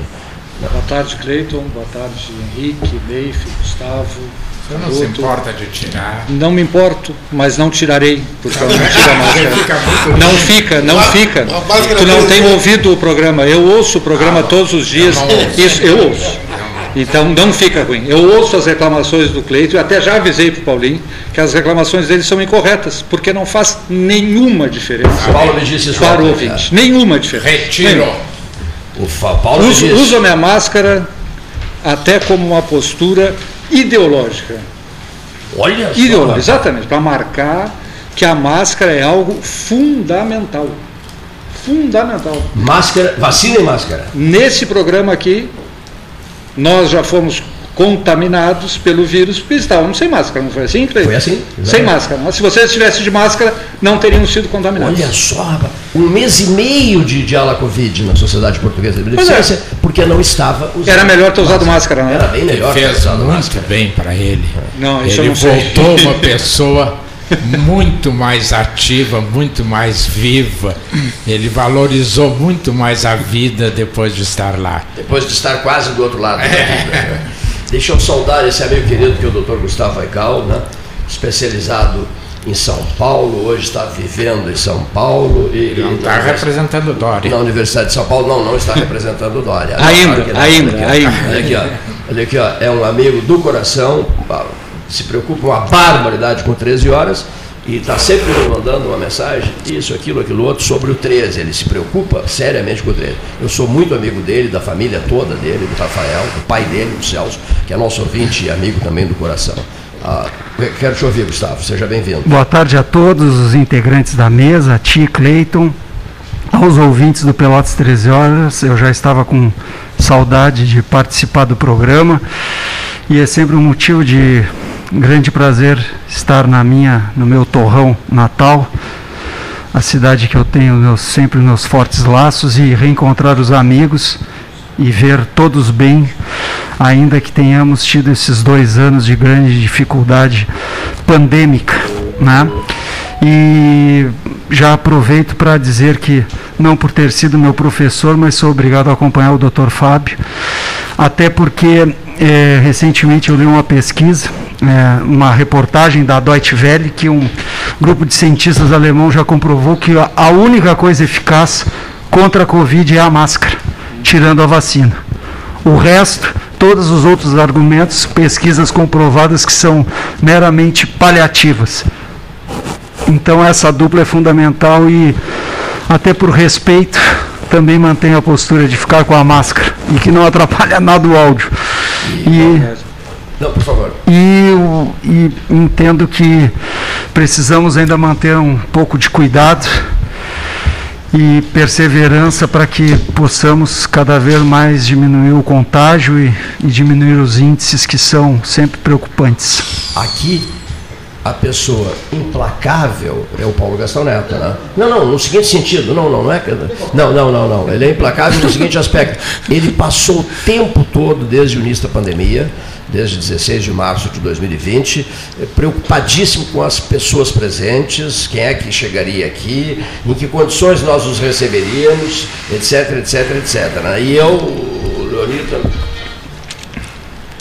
O Leonir também, na linha do Paulo, mas um nível mais menor. E eu, eu sim, eu desatento, eu quero, posso confessar isso aqui, eu desatento, rigorosamente desatento, me submeto, dou uma mão à palmatória. Eu achava que comigo não. Eu achava que comigo não, isso fundo nunca musical irá acontecer comigo. Né? Pois não é que aconteceu comigo, né? E o Paulo, depois o Paulo me dizia, eu te avisei, eu te avisei. Tu recebia sete, oito, dez pessoas no debate, tu não sabia a história de cada um dos convidados, nem eram convidados, pessoas muitos até chegavam aqui, se apresentavam e eram, e eram recebidos. E eram recebidos, né? E o Paulo me disse, eu te avisei, Cleiton, eu te avisei. Agora, meu querido, agora procura te recuperar, mas tu foste muito bem avisado. Muito bem. Tá? Né, doutora Lília Brus Amarelo? Olha aqui, essa senhora que está diante de vocês, ela me deu um telefonema, que quando eu senti que estava me sentindo péssimo, nós jantamos no restaurante Chu. Nós jantamos no restaurante Chu. Talvez eu só não tenha contraído É. Covid porque eu usei máscara o tempo inteiro. Na contigo. véspera da minha, da minha ida para o hospital, nós jantamos no restaurante Chu. O, eh, no outro dia o Gustavo iria para São Paulo.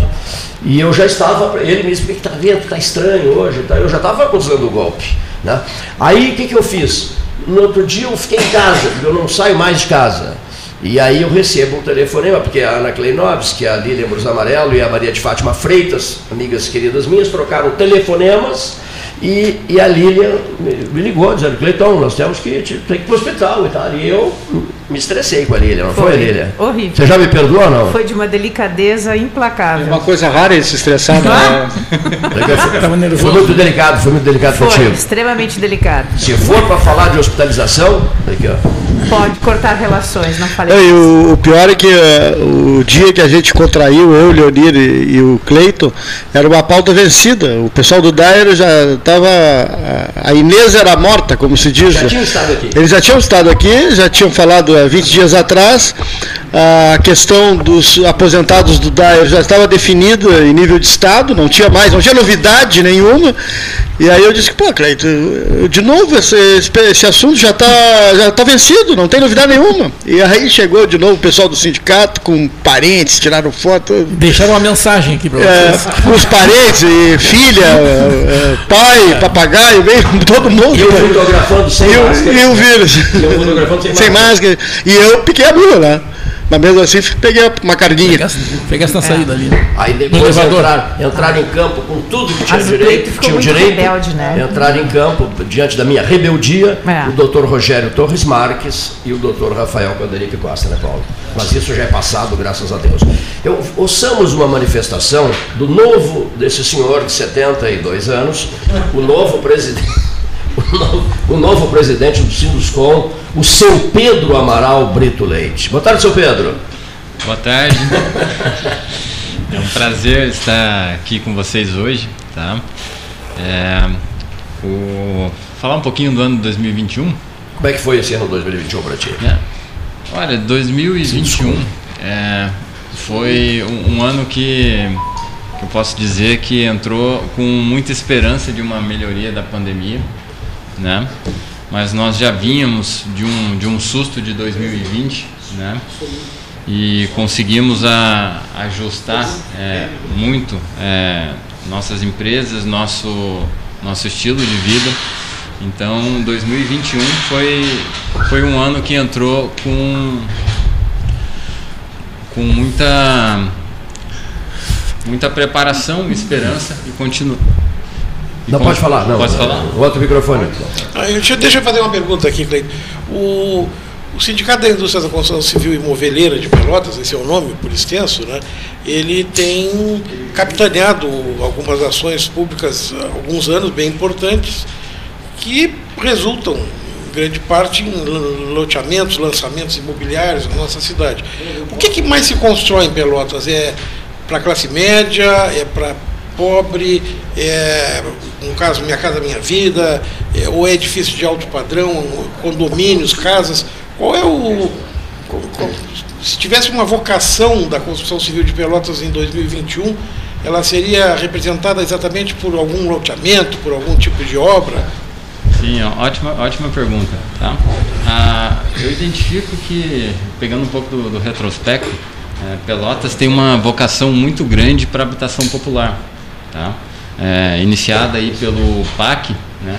algumas construtoras eh, pelotenses que iniciaram no PAC conseguiram desenvolver muito bem o, o sistema construtivo e captar muitos recursos aqui para a região de Pelotas, né, que teve um grande volume de, habitações é, oriundas do par, que na sequência do programa virou Minha Casa Minha Vida e hoje Casa Verde Amarela. Tá? Então, para vocês terem uma ideia, é, o Sinduscom fez um, um estudo dos últimos 10 anos né, em relação a todos os empreendimentos imobiliários que foram lançados na cidade e o, a habitação social no triênio de 2015 a 2018 representou 87% das unidades lançadas aqui na cidade. tá? Então, é, a habitação popular, Pelotas tem uma vocação muito grande de, de habitação popular. E analisando os números né, de 2019 a 2021, desse último triênio, é, nós observamos uma redução bem significativa da representatividade da habitação popular na cidade, que reduziu de 87% para 55% das unidades lançadas. Tá? Por esgotamento de mercado ou por surgimento de outras modalidades? É, isso foi um movimento tá, que se observou até nacionalmente. Tá? A CEBIC é, trimestralmente lança os indicadores do, do mercado imobiliário ah, de nível nacional, onde indicou que esse número também reduziu a nível nacional, ele era de 75%, tá? e hoje ele está em 64%. Em Pelotas era de 87% e hoje está em 55%. Esse movimento eh, se deu principalmente por dois motivos. tá? Um deles é um movimento econômico da Selic em baixa, chegando ao, ao recorde histórico de 2% no ano passado, tá? ou no início desse ano, se não se bem recordo. Tá? Então isso estimulou muito o mercado eh, de outros segmentos, segmento econômico, segmento de médio e alto padrão. Tá? E um segundo ponto tá? é a- a- um pouco da fragilidade da, da habitação social frente a oscilações na economia, principalmente oscilações inflacionárias. né?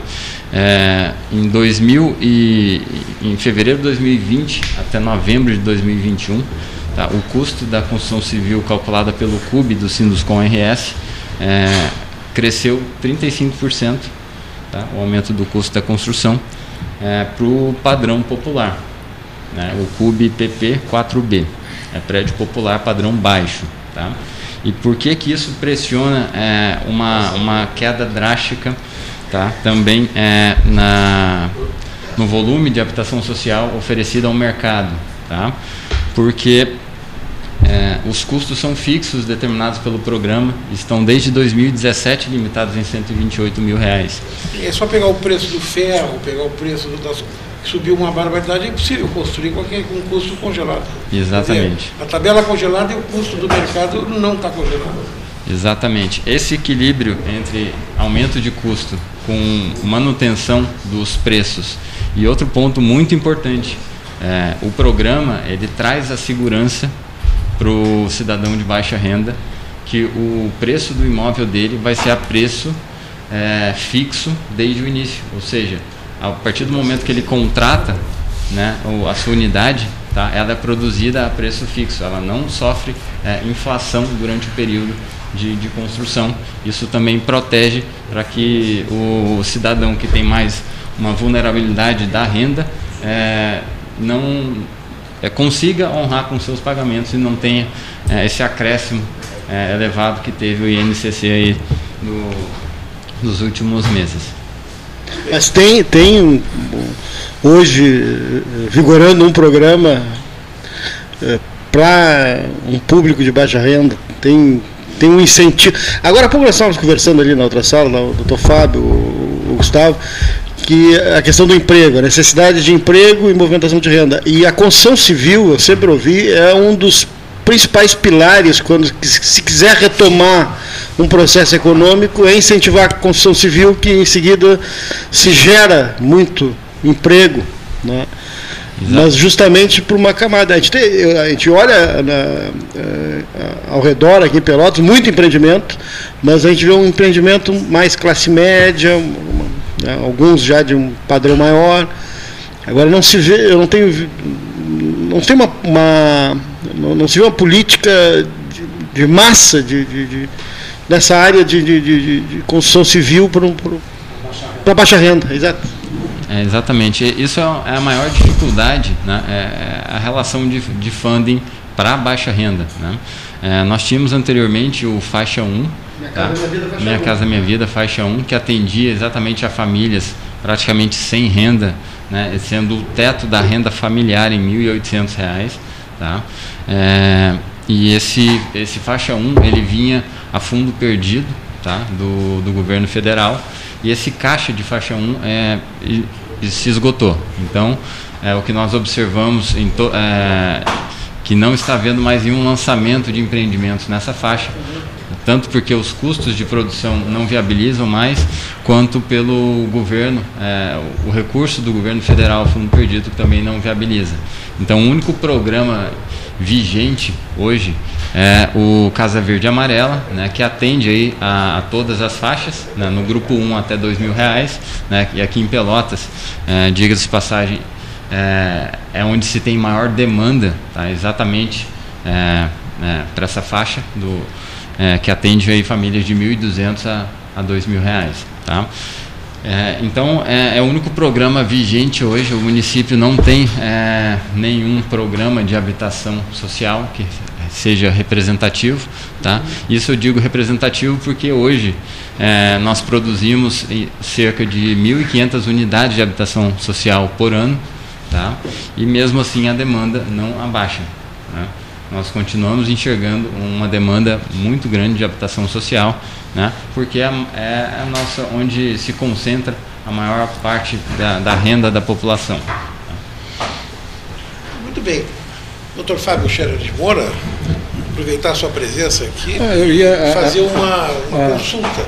Ah, pois não, eu vim, eu vim sem gravata hoje, excepcionalmente. Fazer uma consulta. Não, me, me, me preocupa um pouco, estou ouvindo um, um empresário fazer um relato a respeito da- da- do, do- do- do mercado, da situação, da circunstância, de, da mudança do perfil do investidor por conta do, das taxas de juros e tal.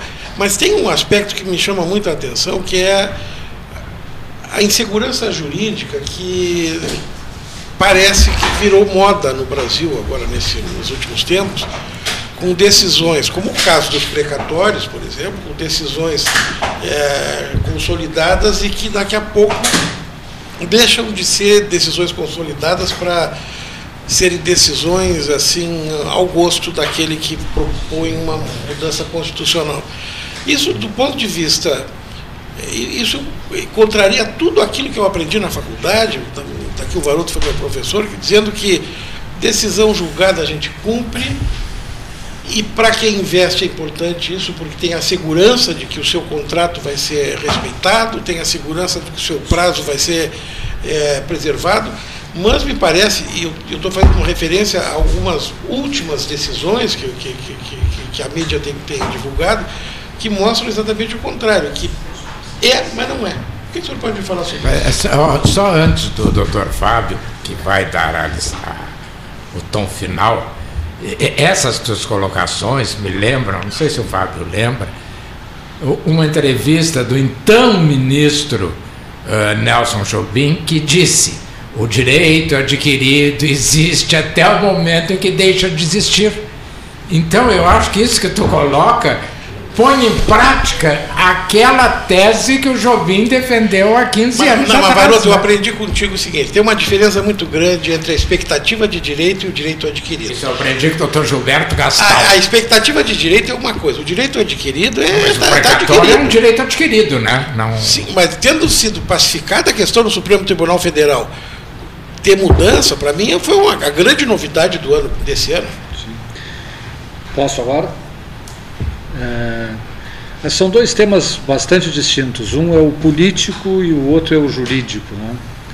A questão jurídica definir o que seja direito adquirido é uma das coisas mais espinhosas que a gente tem há muito tempo. Aí. Eu acho que tive o prazer de trabalhar sobre esse tema com o Dr. Gustavo em sala de aula e é, constatação que a gente sempre chega é a da perplexidade, porque é muito difícil, são muitas nuances para saber o que é direito adquirido ou o que não é, não, não é numa conversa rápida que a gente consegue chegar à conclusão e às vezes nem mesmo uma conversa demorada.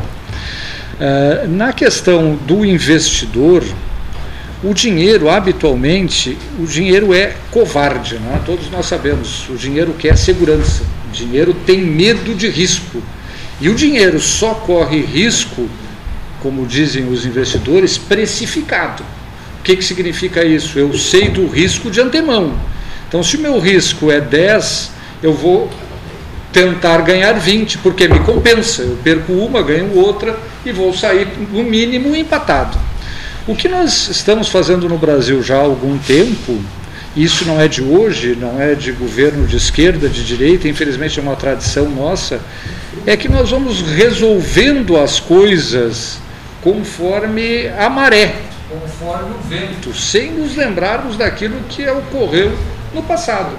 Então, vamos tomar o, o caso da, da reforma previdenciária, foi assim, a reforma trabalhista foi assim, a reforma agora dos precatórios foi assim. Eu preciso do dinheiro para garantir a tentativa de reeleição do senhor presidente Bolsonaro em 2022. O que, que eu faço? Eu faço uma emenda constitucional em que eu desrespeito o modo de pagamento dos precatórios. Acho que não há aí direito adquirido. Acho que não há aí direito adquirido, Henrique. E não é essa também a primeira vez que se fraciona o pagamento dos precatórios. E é também uma característica não só da União, mas de todos os entes públicos do Brasil o não pagar o que devem. Isso é algo que nós precisamos entender. A União era o único que pagava em dia, agora resolveu cortar as suas dívidas e fracionar o pagamento. Mas a Prefeitura Municipal de Pelotas é um horror ao pagar as suas dívidas. Ela tem um imenso passivo. Não é culpa da prefeita Paula, não é culpa do prefeito Eduardo, não é culpa do prefeito Bernardo, é culpa de todos. Porque os prefeitos não acham bom pagar as suas dívidas. É uma coisa interessante, né? O governo do estado do Rio Grande do Sul deve muito de precatórios desistem, e né, não Fábio? paga. "Ah, eu não vou me incomodar, Não deixa. vamos como é, e não pagam. né? A União é que sempre pagou. E agora, por força dessa artimanha do presidente Bolsonaro, vai parar de pagar para desviar o dinheiro para fazer a tentativa de reeleição no ano que vem. O seu voto. E o Cleiton só olha ali. Em relação a que ele, nem ele não, me cara, perguntou nada. Tentativa de voto, reeleição. Eu estou perguntando que- se ele é, se isso vai ser sucesso com o seu voto ou o senhor não quer abrir o seu voto. Ah, o voto aqui? Não, o Ah, o voto em 2022? Não, Bolsonaro. não, não, não, não, não, não, não há hipótese de eu votar no, no Jair Bolsonaro, nenhuma hipótese, nenhuma hipótese. A pior coisa que já aconteceu Ainda no bem, Brasil. continuas merecendo Não, toda a minha não, consideração e o meu apreço. Não, não, não, por favor. É um debate livre esse, hein? Bota debate livre nisso, né? 13 horas, não é verdade? Um debate livre, legal. Doutor Gustavo Aical.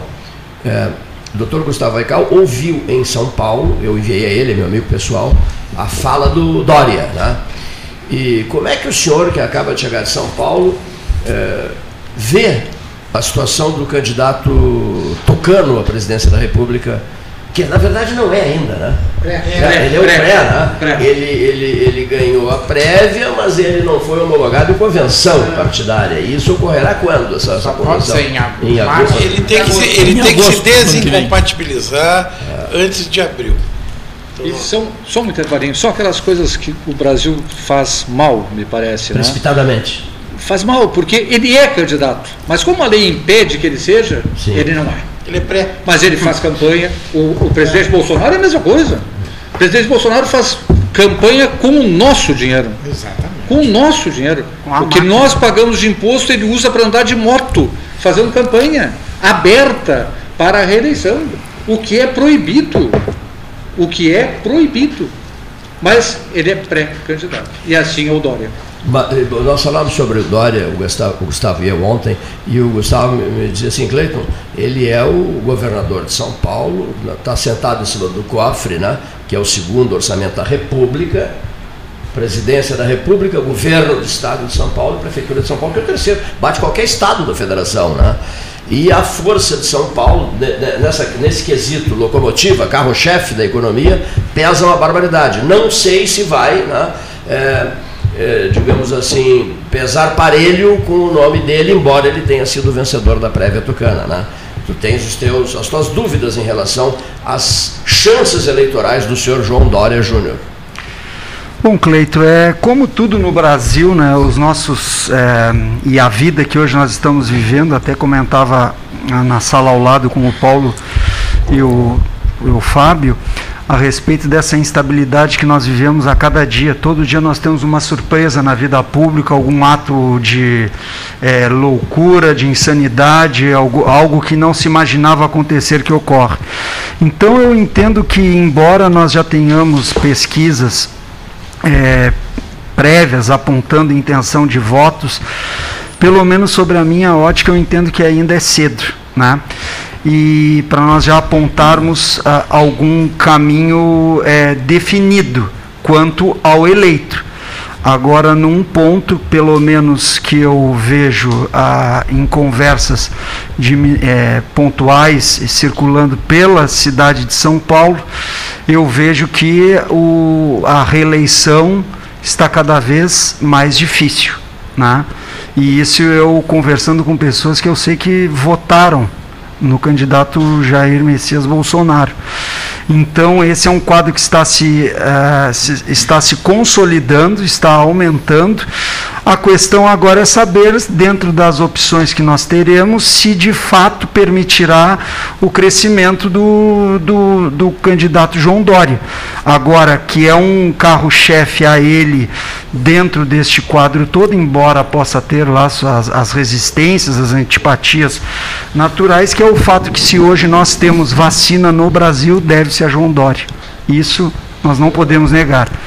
O país hoje só conseguiu entrar numa vacinação como é da sua cultura, graças à teimosia, persistência e reiteração, porque se não fosse ele, talvez nós estivéssemos iniciando uma campanha de vacinação. O Henrique, Eu que é o acho- nosso acho- historiador. Só, deixa eu fazer só, um- só uma referência aqui. Eu, eu acho muito oportuna por essa fala, porque, de fato, graças ao Dória nós temos a vacina e, e a percepção que a gente tem do Dória fora de São Paulo, às vezes não é a mesma que existe lá Não. em São Paulo. Agora, eu vou deixar só uma, uma, uma referência. Não esqueçamos que, graças ao Serra, nós temos os, os remédios genéricos sem dúvida. que todo mundo usa, que é o sucesso, e não colou na época da É. eleição. E não colou. Então, a, a eleição, é, é essa eleição presidencial é uma coisa tão passional, é uma coisa tão ame ou odeie. Sim. Nós estamos num país cada vez mais grenalizado, para usar uma expressão de Porto Alegre, ou brapelizado, para usar uma expressão pelotense, com, com extremos se, é, se digladiando o tempo todo. E eu temo que a gente não consiga, mesmo tendo tempo, ter um debate aprofundado por conta disso. Então, daqui a pouco, coisas absolutamente importantes, como o cara É. acaba de trazer, vão passar batido, temo eu, num processo eleitoral, por conta de, de gostar da cara do cara ou não. É, e, Como tu, e- e nosso, que eu tu é nosso historiador aqui, que relembra os fatos desde 1810, ah, ah, nós, nenhum presidente nos últimos anos foi eleito se ganhar em Minas Gerais. Minas Gerais é que tem definido o presidente da O colégio, República. o colégio eleitoral é muito forte, né? Né? E, e- e qual é a chance do Dória? Eu acho que não tem nenhuma em Minas Gerais, né? Porque ele É, tem o poder econômico de São Paulo. Mas eu não teria essa, né, essa, essa possibilidade de afirmar algo quanto a Minas. Mas em São Paulo eu tenho, assim, vamos dizer, o município de São Paulo. Né?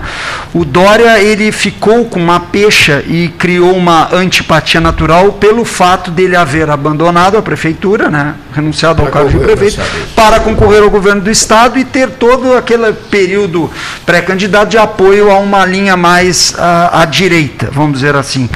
Mas há pautas hoje no governo do estado de São Paulo de cunho social muito interessante. Ele apresentou um projeto, e isso foi agora recentemente em São Paulo, para aumentar o piso dos professores em 75%. Isso ele entregou na Assembleia Legislativa. E isso foi noticiado nos grandes jornais de São Paulo. Nossa, aqui então, aumentou 32. é, então vamos lá. É, são, são pautas que eu não teria como dizer a miúde por não acompanhar a vida eh, de cotidiana. Mas são questões que eu vejo como interessante e, e- e- e há muitas situações dentro da, da política por ele adotada que lhe trazem antipatia, mas trazem também reconhecimento de Eu- políticas públicas. Tem algumas é? coisas que as pesquisas não mostram, mas que o, basta a gente observar, a gente começa a notar que tem alguma coisa no ar. E no caso do Dória, o que eu estou achando interessante é o seguinte: ninguém está brigando para ser vice do Dória. É. Ninguém está brigando para ser vice do Dória. Porque não, o Dória, eu quero ser vice, eu, eu quero que a, aquela senhora seja. vários. Parará, e, e- e- e ninguém está brigando. Agora, vice do Lula muita gente quer, vice do, do, do Bolsonaro muita gente quer, o Ciro Do Gomes. Sérgio Moro. O, Ciro Moro, Gomes, o Sérgio Gomes tem muita gente, que- o, meu, o Sérgio Moro muita gente quer. Eu acho assim que está acontecendo alguma coisa. Eu sei que a equipe do Dória marcou para fim de fevereiro, início de março, um- uma avaliação em cima de pesquisas e tal, para ver como ele pode fazer para turbinar essa, essa eleição, que até o presente momento tá, já, ela está se definindo para uma candidatura de reeleição e uma candidatura de oposição muito forte. É, é e Eu- essa é a a- visão que eu, eu tenho também. Eu acho que a- o cardápio é muito heterogêneo, né, dos pré-candidatos. né?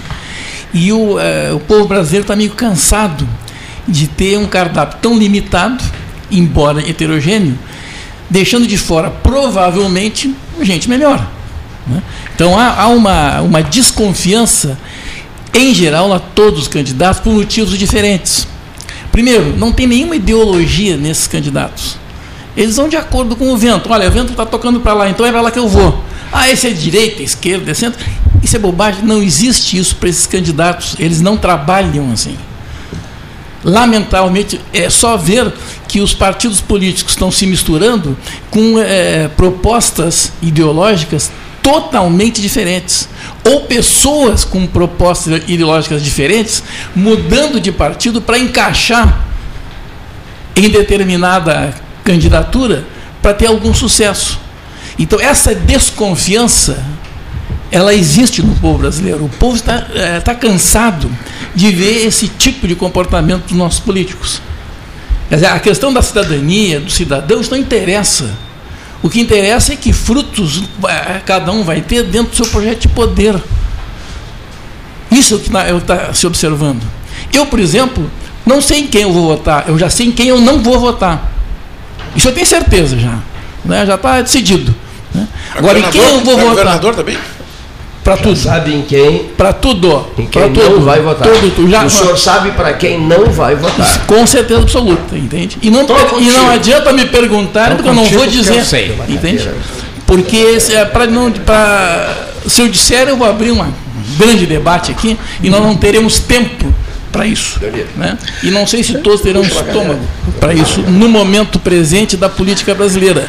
Desses, eh, dessas misturas né? essas misturas entre ideologias com uma proposta que já muitos não conseguiram desenvolver, já enganaram, outros não estão conseguindo desenvolver, estão se enganando. Então, nós estamos vivendo numa. Mas nem isso é antigo aqui no Rio Grande do Sul. Não, não importa se é antigo ou não, olha, mas olha, é- olha, olha o Ademar de Barros, quando, como fez votos aqui em Pelotas, naquela, naquela campanha que ele apoiou a esquerda. Lembra Foi o disso? mais votado. Foi o mais votado. Perfeito. Ele nunca perdeu a eleição em Pelotas do Ademar de É, Barros. Nunca. Claro que isso cansa o eleitor, mas em todo caso o eleitor. Tanto cansa, tanto cansa que tu observa as mudanças que tem de pessoas. Tu olha as pessoas que foram presidentes nos últimos eh, 50 anos. Ah, não, desde 89, vamos chamar assim, né? A diferença das pessoas, quer dizer, ele não está se acertando nada. Bota o sujeito lá, tem uns que não aguentam até o fim. Outros, quando aguentam até o fim, até o fim a gente não aguenta mais. Entende? E outros vão até o fim e o país não aguenta mais. né? E assim nós vamos nesse imbróglio, entende? Essa é que é a verdade. Essa, a- essa desqualificação da, do argumento, da posição, ou da opinião diferente, essa desqualificação é um dos problemas que nós temos.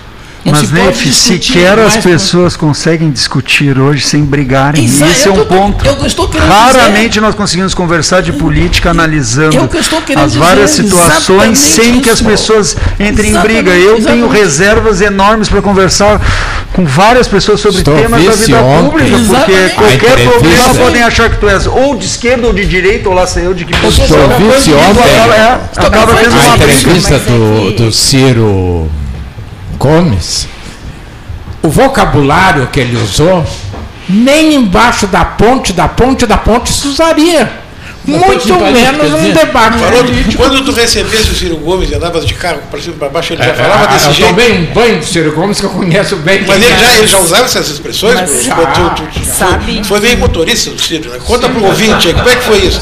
Foi sim, porque tu foi a Porto Alegre, né? Não, Pegar- não, não foi. Ele veio de avião. Eu vi, eu vi na zero hora, tu, tu dirigindo É, e ele, ele é, do teu lado. É, Sabe e, é- que- e ele Foi veio horrível. Ah, conseguiram, não sei, conseguiu, não fui eu, uma autorização especial, o aeroporto não tinha iluminação, para que ele pudesse posar de noite em Pelotas. E ele veio com Roberto Freire. Mas era um chato, porque ele passava. Aí ele foi embora e o Roberto Freire se apaixonou por uma mocinha, uma moçoila, e disse: "Tu- vai, tu vai que eu vou ficar mais uns dias aqui fazendo campanha. E ficou aqui, só que aí eu não Cicerone, não foi mais Aí não foi mais motorista. Não, eu me lembro que teve um almoço. Deixa- do- dispensaram, aí te dispensaram, né? Eu, olha, eu tô falando, eu tô falando que eu vi na Zero Hora a foto dele dirigindo o carro com o Ciro Gomes do lado, teve um destaque lá na Rosane de Oliveira e tal. Deixa eu saudar aqui, o Cleiton, o presidente atual e o futuro presidente da Câmara. Eu acho que tu deverias anunciar, já que. Faça isso, por gentileza. Não, por favor. O- o- O presidente- o presidente está no timão. Teu lado está da Silva o- o presidente. o vereador, o, vereador Marcola, o que vai ser o próximo presidente. Marcola, o próximo presidente do Poder Legislativo Municipal, que chegam a re- visitam o Salão Amarelo na retrospectiva 2021, que não começou ainda, mas já vai começar em seguida. Se- se- vamos ao presidente atual e ao futuro presidente, Cristiano Vachol Silva. Seja bem-vindo. Obrigado, Cleiton. Obrigado mais uma vez pelo convite. Quero uma saudação muito especial aqui para essa mesa hoje qualificada, né? Hoje vim várias vezes aqui, mas Porque nós hoje tô sabíamos quem vinha. É. Então, hoje, né, vereador Marcola, viemos aqui para quase que, ó, vendo assim os debatedores, até a gente tem que. É uma honra estar sentado na- nessa mesa hoje com tanta gente qualificada que faz, faz e fizeram parte do, do 13 Horas. Inclusive o Cleiton. É, eu quero dar uma saudação muito especial a todos os ouvintes também da, da Rádio Universidade e a todos que estão aqui. Encerrando meu mandato, mas estamos aqui, além de colegas, hoje o vereador Marcola, futuro presidente da, da Câmara, somos parceiros e temos, estamos sempre debatendo. Mas isso que vocês todos estão falando sobre o debate da política, eu até esses dias fiz uma brincadeira, não tive a oportunidade de ser professor, aluno do professor Fábio Moura, mas até eu digo, olha pessoal, o direito, nem do doutor Varoto, mas o direito tem isso de bom, porque a gente sai da audiência e não tem a, as divergências, aquela briga, alguma, acabou a audiência, os advogados ficam tudo de mim. Claro, as partes às vezes ficam incomodadas, mas os políticos também te, deveriam saber divergir. Mas após a divergência, após o debate, após a discussão, encerrou-se, vamos tomar um cafezinho. Eu sempre digo isso para os nossos colegas, olha, nunca passando dos limites. A gente pode divergir, acho que a, a democracia nos ensina isso, mas a gente tem que ter o respeito em si com o outro. E quando acabar o debate, olha, vamos falar de futebol, de qualquer. Apesar que o futebol não está muito bom para falar também, né? Não é só a política, os clubes gaúchos estão Aliás, tudo. tem um vereador, não vou dizer o nome, que só fala em futebol, né? Acho que ele não tem mais nenhum projeto a não ser futebol. Né? Eu não podia deixar Isso- passar isso isso, é aí. bom? Isso é bom? Eu não acompanho futebol. Eu, eu, eu, eu, a- eu, eu acho que, bom. que é bom se, se o objetivo for enganar o povo. Se for para o progresso da cidade, não é bom, porque esse não é o objetivo da Câmara de Vereadores. Né? É que sabe, eu vou, eu Ah. vou dizer uma coisa, é que infelizmente, sabe o que está faltando? As pessoas não respeitam mais as outras pessoas. Então, no- eu fui criada de uma forma em que tu havias para discutir, tu poderias concordar, discordar, mas isso serviria para crescer e formar a tua opinião, respeitando o outro. Hoje não se respeita mais, não se respeita mais em todos os lugares. Então fica difícil tu ter um debate qualificado ou tu começa a ser seletivo como colega, conversar com algumas pessoas que podem trocar ideia contigo, enriquecer o teu conhecimento, discordar para fazer tu crescer e pensar, ou permanecer com o teu pensamento, fortificar o teu pensamento e dizer, não, realmente eu estou certo. O respeito não sem existe o mais. Esse é o detalhe. Sem o embrutecimento. Lógico. E todos merecem espaço e vez para falar. Marcola, que eu já Isso mando. já não existe mais. Elegiu o vereador do ano. problema. Ele Muito bem. fez uma, uma viagem um pouco inversa à do Alckmin. O, o Alckmin sai do PSDB e entra para o PT. Entra não, se agrega. Tu saísse do PT, cometesse o equívoco de ir para o PTB, e agora eu queria a tua avaliação de tudo isso. O que é que vai dar tudo, toda essa confusão? Tu que passasse por todos esses. Porque tu nunca fosse do Roberto Jefferson, isso eu te conheço, sei que não é a tua linha, né? Então, primeiramente, eu queria dar uma boa tarde a todos, é, agradecer mais uma vez a oportunidade de estar aqui no 13 Horas, saudar aqui o anfitrião, Cleito, e a todos da mesa. É, acho que a- o político que senta nessa cadeira aqui para conversar com, com os ouvintes, mas de modo especial aqui quem é de Pelotas, eu tenho uma avaliação que deve de agradecer por esse programa existir, porque esse programa tem uma história de contribuição para a reflexão política e para o desenvolvimento da nossa cidade. O, já do entorno dessa mesa, até prefeito saiu, você pode dizer isso. Até governador. Né, governador, então, governador do estado, né? É, então é importante o programa é, e eu tô, também quero saudar aqui o presidente Cristiano pela confiança também de nós.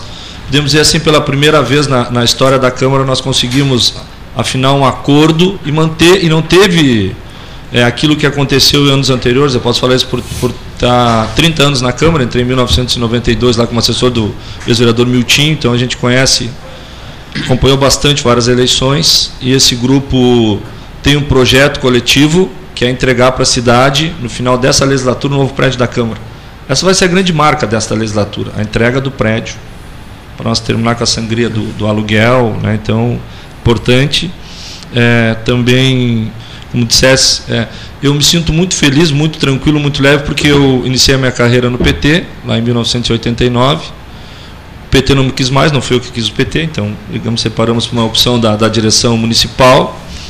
E eu quero até agradecer, eu já disse, agradeço, porque a decisão que eles tomaram de me tirar do partido, eu só disse uma frase para eles: olha, o que está ruim pode piorar. E foi o que aconteceu. Porque eu consegui me reeleger, eles achavam que meus votos eram do PT, não conseguia, não ia me reeleger, me reelegi.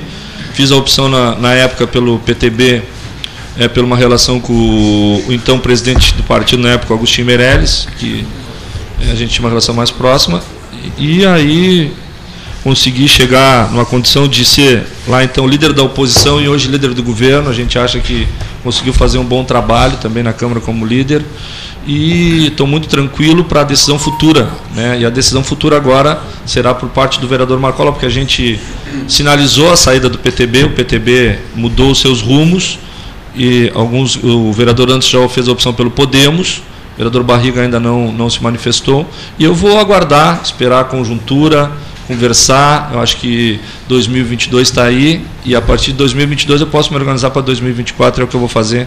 Meu projeto é ser um grande presidente da Câmara, honrar o acordo, o compromisso e eu, eu quero chegar no fim de 2022 com uma única marca, que a cidade enxergue a Câmara como poder legislativo.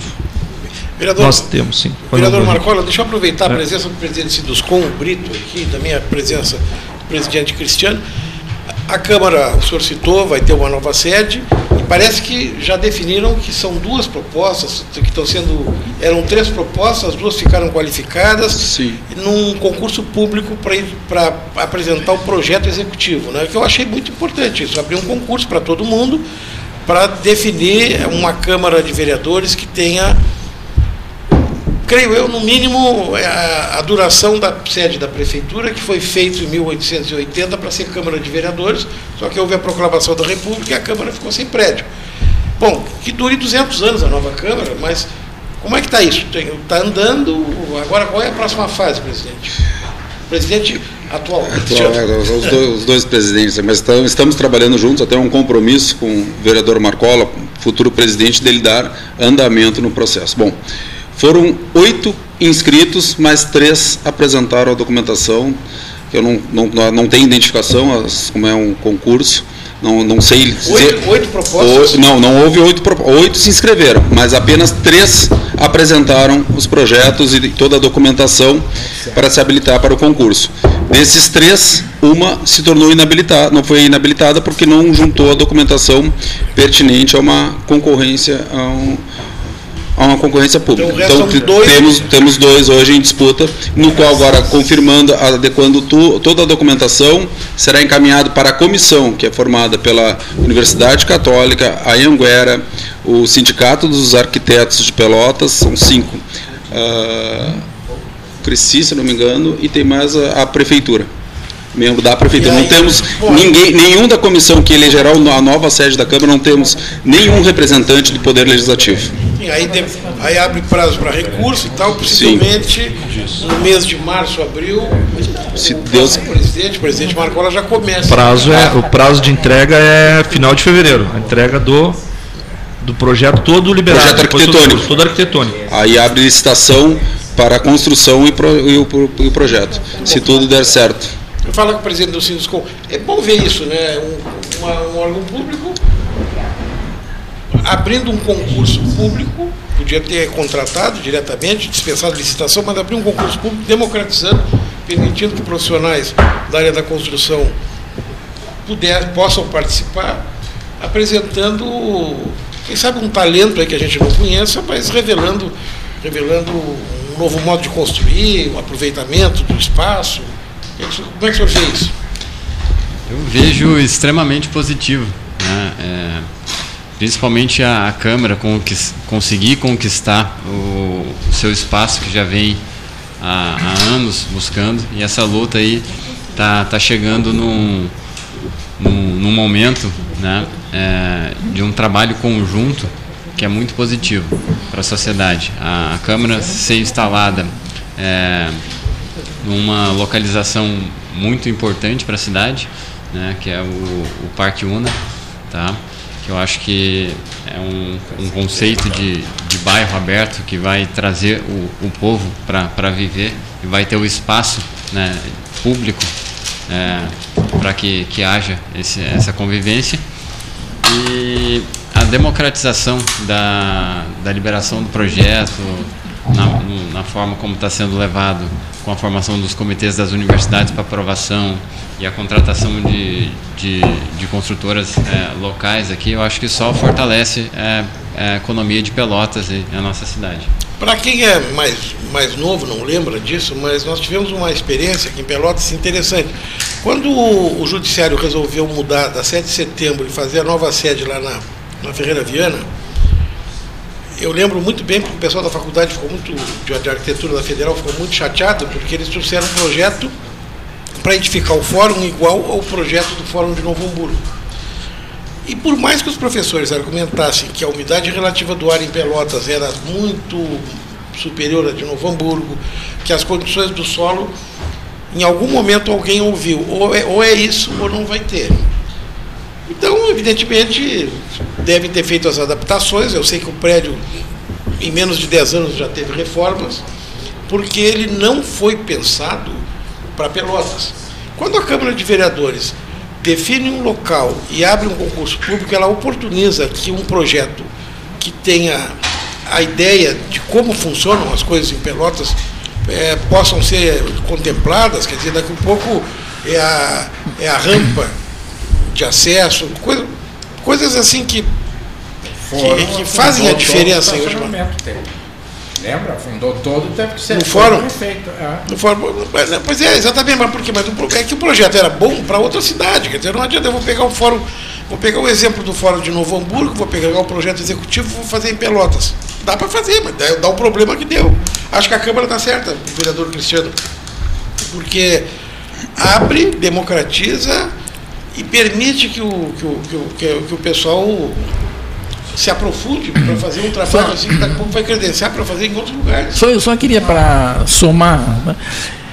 Já não aconteceu um, um, um trabalho dessa natureza de apresentarem projetos para a Câmara e Mas era Ficou... o Banco do Brasil ali. não, não, sim, não, não interessa, mas aconteceu já isso, né? Já Sim, já aconteceu. Já aconteceu. Já aconteceu. Mas Não, não, foi não. um projeto, foi um projeto que não tinha um local, não tinha, era simplesmente foi, comprado um, foi pago por um projeto que não existia nem a sede. Não, eu me lembro, não, mas não é esse. Eu me lembro de um que era exatamente ali onde, na diagonal com a prefeitura. Inclusive tinha aqueles prédios que estão até hoje fechados, lacrados ali, onde eh, seria construído um módulo mais moderno. Isso, esse projeto eu vi. Quer dizer, não, não é assim, não. Foi- Não, não, tanto, tanto que a prefeitura comprou um prédio do lado, Então. que vai ser aproveitado agora dentro desse projeto do Senac. Aquele- Pois é, mas isso já aconteceu isso. Foi na ocasião, o ex- ex-presidente da casa, nos últimos dias, o Otávio Soares, fez uma, uma contratou um escritório de arquitetura, sem licitação, 180 mil, construiu para construir na esquina e foi desapropriado dois terrenos e só ficou no papel, realmente, só vai lá em 2006. Oito. oito, Segundo a é, informação é. de um ex-vereador, É. 2008, Então, 2008. ele tinha carta branca para negociar e nunca fez. um arquiteto da prefeitura, ou engenheiro, não sei se Foi o escritório de, advo- de- de- que construiu, era funcionário da Foi prefeitura. a- ao Banco do Brasil? É. e disse que era um mau investimento que o Banco do Brasil não se metesse nisso, porque e aí o Banco do Brasil disse não, eu estou fora. Mas o que eu ia te perguntar, Cristiano, eh, primeiro pela Mayra, que eu fiz a indelicadeza de não perguntar. Bom, segundo, ah, o, o, o que eu queria saber, essas empresas são de Pelotas, são de fora de Pelotas, porque hoje eu vi um processo de. Hoje não, semana passada, Henrique, um processo de limpeza de uma empresa aqui, que a, a vencedora do processo de limpeza é de Santa Catarina. Então eu te pergunto se isso são empresas de Pelotas, de fora de Pelotas, essas duas que estão concorrendo. Eu não tenho essa informação porque elas não foram identificadas como as empresas. Só quem tem esse acesso Não, é vocês só só o servidor. Não, e nem, nem nós, nem nós os agentes políticos. Isso é uma comissão da Câmara, servidores concursados que fazem parte da licitação da Câmara e somente eles têm essas informações para não ter só para deixar para não ter nenhuma interferência política na decisão e até alguma não tem não, não tem nem o tanto o vereador Marcola quanto o, o vereador Cristiano, qualquer ou- outro membro da mesa, não temos nenhuma informação sobre isso. Primeiro passa pela, pela comissão de licitação, foram eles que impugnaram uma das três empresas, que eu não sei lhe dizer nem quem é, porque nós não estamos, e aí depois sim vai passar para a comissão. E o, e o segundo ponto é minha esposa Maíra está muito bem, graças a Deus, está lá em casa cuidando da filha, até estava comentando agora o vereador Marcola, fugindo um pouquinho. Do, E do a debate. sogra? E a sogra Não também. vai falar mal da sogra, que é minha amiga. Também sou amigo, eu sei disso. Agora, Ela tem um grande apreço pelo que senhor. A família, a sogra, o pai, É, a mãe, to- to- todos são meus amigos. Inclusive meu pai é seu cliente, né? Agora, o, o Varoto, dentro da regra, se uma empresa de fora vencer, a- e, na verdade quem vai se adaptar, adaptar é a empresa. Vê o caso do 7 de abril. Quando foi aberta a licitação, ganhou a Marçom Engenharia, que é uma empresa altamente especializada, fez um trabalho ótimo e ela é de Goiás. Só que trouxe dois ou três funcionários, os outros contratam aqui. No caso de uma empresa de limpeza, é a mesma coisa. Uma empresa de limpeza que venha de Santa Catarina para trabalhar em Pelotas, ela contrata a mão de obra aqui para trabalhar. Então, o importante é que seja um bom projeto. não, Vamos começar a votação, hein? Ali- aliás, é só uma, uma, uma última pergunta. Tem é, para quantos vereadores está programada a nova Câmara? Não, não é para 21, certamente. Não. Pro- a- a- Porque é está- pra futuro, É, né? é, ela não está. Desculpa até eu, eu responder. Ela não está programada para tantos vereadores. É uma algo em torno de 4 mil metros quadrados. Ah, nós temos que querer eh, ter salas para as comissões, mas isso tudo. A expectativa já na próxima legislatura que sejam 23 vereadores. Pelotas ganhará mais dois. segundo a nova legislação, poderá ir para 23 vereadores. É, possivelmente adaptar para 25 vereadores. Mas aí da Pelotas tem que aumentar e muito o número, ah, o número de habitantes. É, mas aí é uma expectativa. Mas mesmo assim, teremos locais. Hoje mesmo a vereadora Miriam, temos uma sala, ela, queria, ela solicitou algumas comissões, a Procuradoria da Mulher, onde está havendo um debate para eh, defender os interesses das mulheres, inclusive até mesmo a, a- a violência que elas sofrem. Então, era só para deixar então várias áreas que hoje a Câmara, para quem conhece a sede da Câmara de Pelotas, que ela não consegue atingir. Eu, eu- Desculpa, Cleiton. Não, não, favor. 15 horas 14 minutos, hora oficial Ótica Cristal, a frase do doutor, do doutor Arília Brasa Amarelo, uma pessoa que eu respeito muitíssimo, ele ficou, ficou mentalizada aqui. Vamos votar quando? Né? E a votação vai começar quando? Né? Essas coisas eu guardo. As urnas eletrônicas estão prontas é, aqui eu para serem fraudadas, inclusive, se for necessário. O meu abraço público, tornado público, a essa figura extraordinária que comanda o futebol colonial, o Almerino dos Santos, amigo do coração que está aqui conosco, né? Sempre preocupado com o 13, como é que está o 13, como é que está o som do 13, está faltando alguma bebida aí. Tá, Tá sempre faltando uísque, vinho, não, tô brincando, sucos, não, sucos concentrados, sucos concentrados, chegados da Genovese, vinhos maravilhas e sucos concentrados e água mineral que vamos começar a beber agora. A palavra não é beber, né? Vamos lá. Sorvete. Sorver, sorver. Agora, bom, dito isso, muito contente também com a presença eh, do novo presidente do Sinduscom em nossos estúdios. Vocês já, vocês já o conheciam, né? Já. Vocês já, Já conheciam o Pedro, né? O Pedro foi apresentado aqui como um senhor de 72 anos de idade. Tem funcionamento? 72, é, tem? Tem? mais, eu acho. Mais, mais de 72? Um pouquinho mais. Um pouquinho mais. Não, estou brincando, ele é um jovem, é o jovem presidente do Sinduscom, Pedro Amaral Brito Leite, em nossos estúdios. Seja muito bem-vindo, Pedro. Cleiton, eu, eu votei pelo, pelo teu celular, eu te mandei uma lista. Aquela está valendo?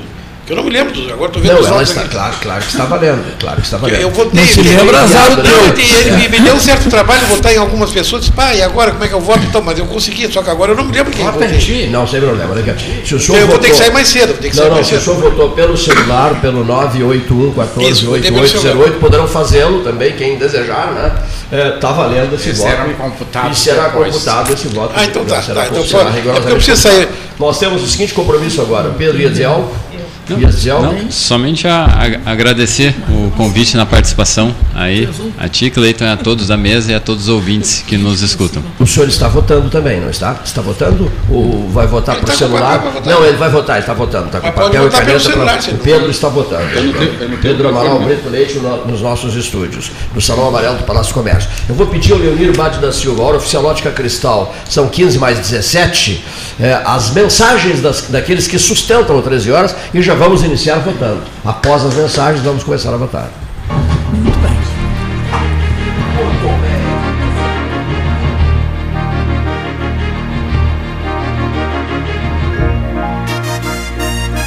Associação Comercial de Pelotas é um dos órgãos mais antigos do país, sempre em defesa da classe empresarial, com uma história marcada pela transparência e pelo compromisso com seus associados. Faça parte do nosso quadro de sócios. A ACP está localizada no edifício Palácio do Comércio, Rua 7 de Setembro 274, telefone 3028 1541, com o ramal 200.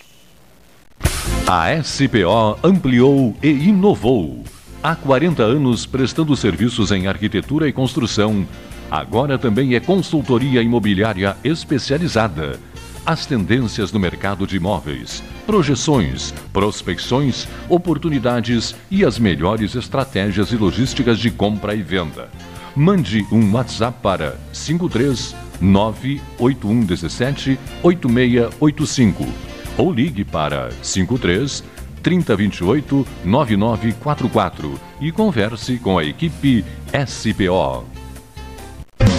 Aquarela Tintas, uma empresa com equipes especializadas em Pelotas, Rio Grande e Porto Alegre. Aquarela Tintas, Rua General Osório, 1259. Telefone 3225 5000 e também na Avenida Dom Pedro I, telefone 3281 1714 Aquarela Tintas. Tem novidade no Banrisul Digital. Agora, você pode fazer o refinanciamento do seu crédito consignado ou até mesmo solicitar um novo sem precisar ir até uma agência. Acesse o aplicativo e faça agora mesmo, com segurança, agilidade e no conforto da sua casa. Aproveite as melhores condições e a segurança do Banrisul. Ferragem Sanches, Barros Cassal 16, Arial. Fone 3228 4188. De segunda a sábado, das 8 às 12 e das 13h30 às 18h30. Material hidráulico, material elétrico, tintas, vernizes, tinners, máquinas serra mármore, furadeiras, cimento cola e ferragem em geral. Ferragem Sanches, Barros Cassal 16, Arial. Tu conhece aquele ditado, né? Em terra de vacinados, quem usa máscara é rei. Bah, muito boa. E essa então? Mais vale uma máscara no rosto do que duas no pulso. Perfeito. Espero que as pessoas entendam, né? Usar máscara devia ser mais popular do que qualquer ditado. Tchê, a máscara é fundamental no combate ao coronavírus, mesmo se tu já se vacinou. Afinal, quem vê máscara, vê coração. Proteja quem você ama. Uma iniciativa Prefeitura de Pelotas e Ecosul. Carnes e Vinhos Moreira. Tiradentes com Santa Cruz. Um dos tradicionais endereços do debate 13 horas. Ali você também encontra a mais completa coleção de charutos de várias nacionalidades. Carnes e Vinhos Moreira. Tiradentes com Santa Cruz. Ligue 3225 4493. Quer comprar, vender ou alugar? A Imobiliária Pelota é a parceira ideal para a realização dos seus desejos. Opções inovadoras de atendimento a qualquer hora e em qualquer lugar.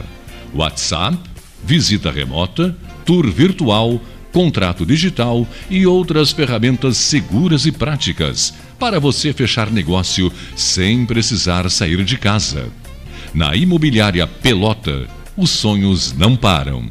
Acesse www.pelotaimoveis.com.br WhatsApp 991 11 7432 Para vencer a pandemia, a vacinação é a única arma, agora e daqui para frente. Cada pessoa imunizada é uma garantia a mais de proteção para todos nós. Faça o esquema vacinal completo. É importante tomar a segunda dose e também não esqueça a dose de reforço. Nessa luta, não podemos retroceder. Uma iniciativa A Zona Sul, Associação dos Municípios da Zona Sul. Chega de disputar o sono com o seu colchão. Escolha ter uma noite divina com essas promoções. Conjunto Box Casal Atena, conforto macio com molas pocket ensacadas em 12 vezes de 165. Conjunto Box Casal Era, conforto firme com molas Max Spring, também em 12 vezes de 165. Tudo com pronta entrega. É só na Life Sleep Comfort, em Pelotas, Rio Grande e Porto Alegre. Tudo belezinha? Precisando pagar algum boleto e o mês está difícil, complicado? Vou dar uma barbada para você. Parcela com a Simpay. A Simpay parcela suas faturas de água, luz, impostos e qualquer outra conta em até 12 vezes no cartão, é mole? Não deixe suas contas atrasadas neste final de ano. Procure um credenciado em Pelotas e região e ganhe um fôlego financeiro. Vá nessa! Aproveita essa sugestão e essa dica para aliviar o seu fim de ano. Vamos nessa! Feito! Riviera Condomínio Clube. Com ampla área verde, lagos, praia privativa e fazenda com animais, o contato com a natureza é surpreendente.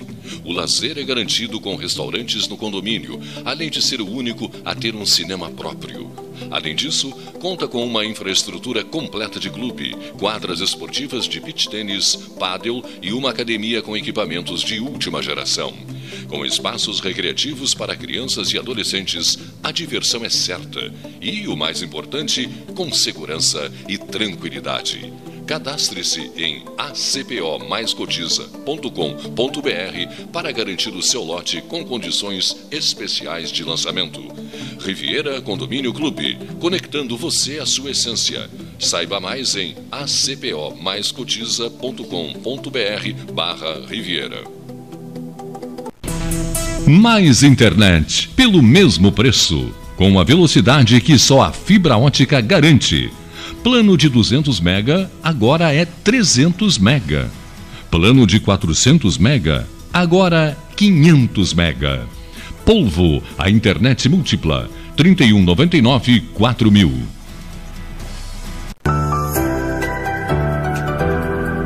O Retar 2021 do Sanep tem descontos de até 100% em juros e multas.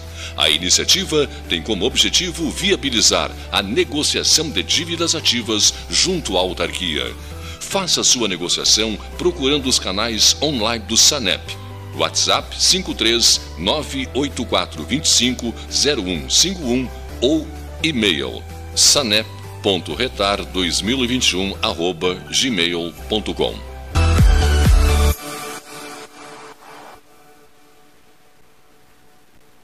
Genovese Vinhos, Delicateces, produtos de marca, a qualidade de sempre. Ligue 3225 7775, Doutor Amarante 526. Visite a sua Genovese Vinhos.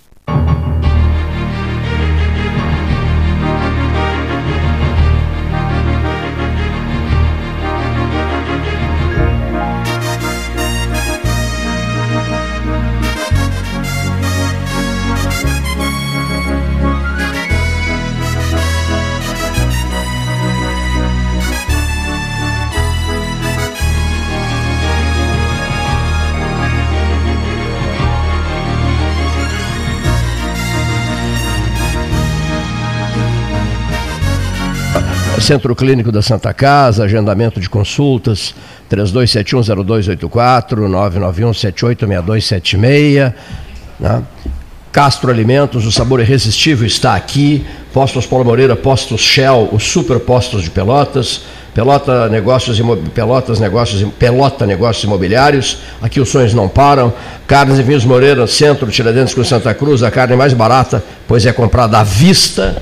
A CPO, Artefatos de Concreto Pedro Osório, Expresso Embaixador, agora com sala VIP na rodoviária de Porto Alegre, Mesa 13, Salão Amarelo, Palácio do Comércio, Hora Oficial, Ótica Cristal, são, são agora 15 horas e 26 minutos. 15 e 26. Na Genovese você tem a cesta de Natal feita por você. Você programa a sua cesta de Natal, monta a sua cesta de Natal e com as vantagens especiais Genovese para, para os seus tradicionais, para os seus clientes de sempre. Afora os vinhos de várias nacionalidades com preços especiais, preços inacreditáveis na sua Genovese Vinhos. Já fiz a saudação ao Homerindo dos Santos, pessoa que admiro muito, está em torno da nossa mesa de debates. Os que aqui se encontram, fiz o mesmo com o presidente, o novo presidente do Sinduscom, com o novo presidente da Câmara de Vereadores e com o presidente ainda no exercício eh, do Poder Legislativo Municipal. Vamos homenagear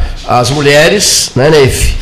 Vamos homenagear as mulheres, toda vestida de vermelho. Olha só, vamos lá. Vestida de vermelho, elegante. E Olha aqui, calçada de vermelho. Olha aqui, ó, tênis ela também com é o, o- o tênis vermelho também, respeitando rigorosamente eh, um, um- um tratamento, um regime, né?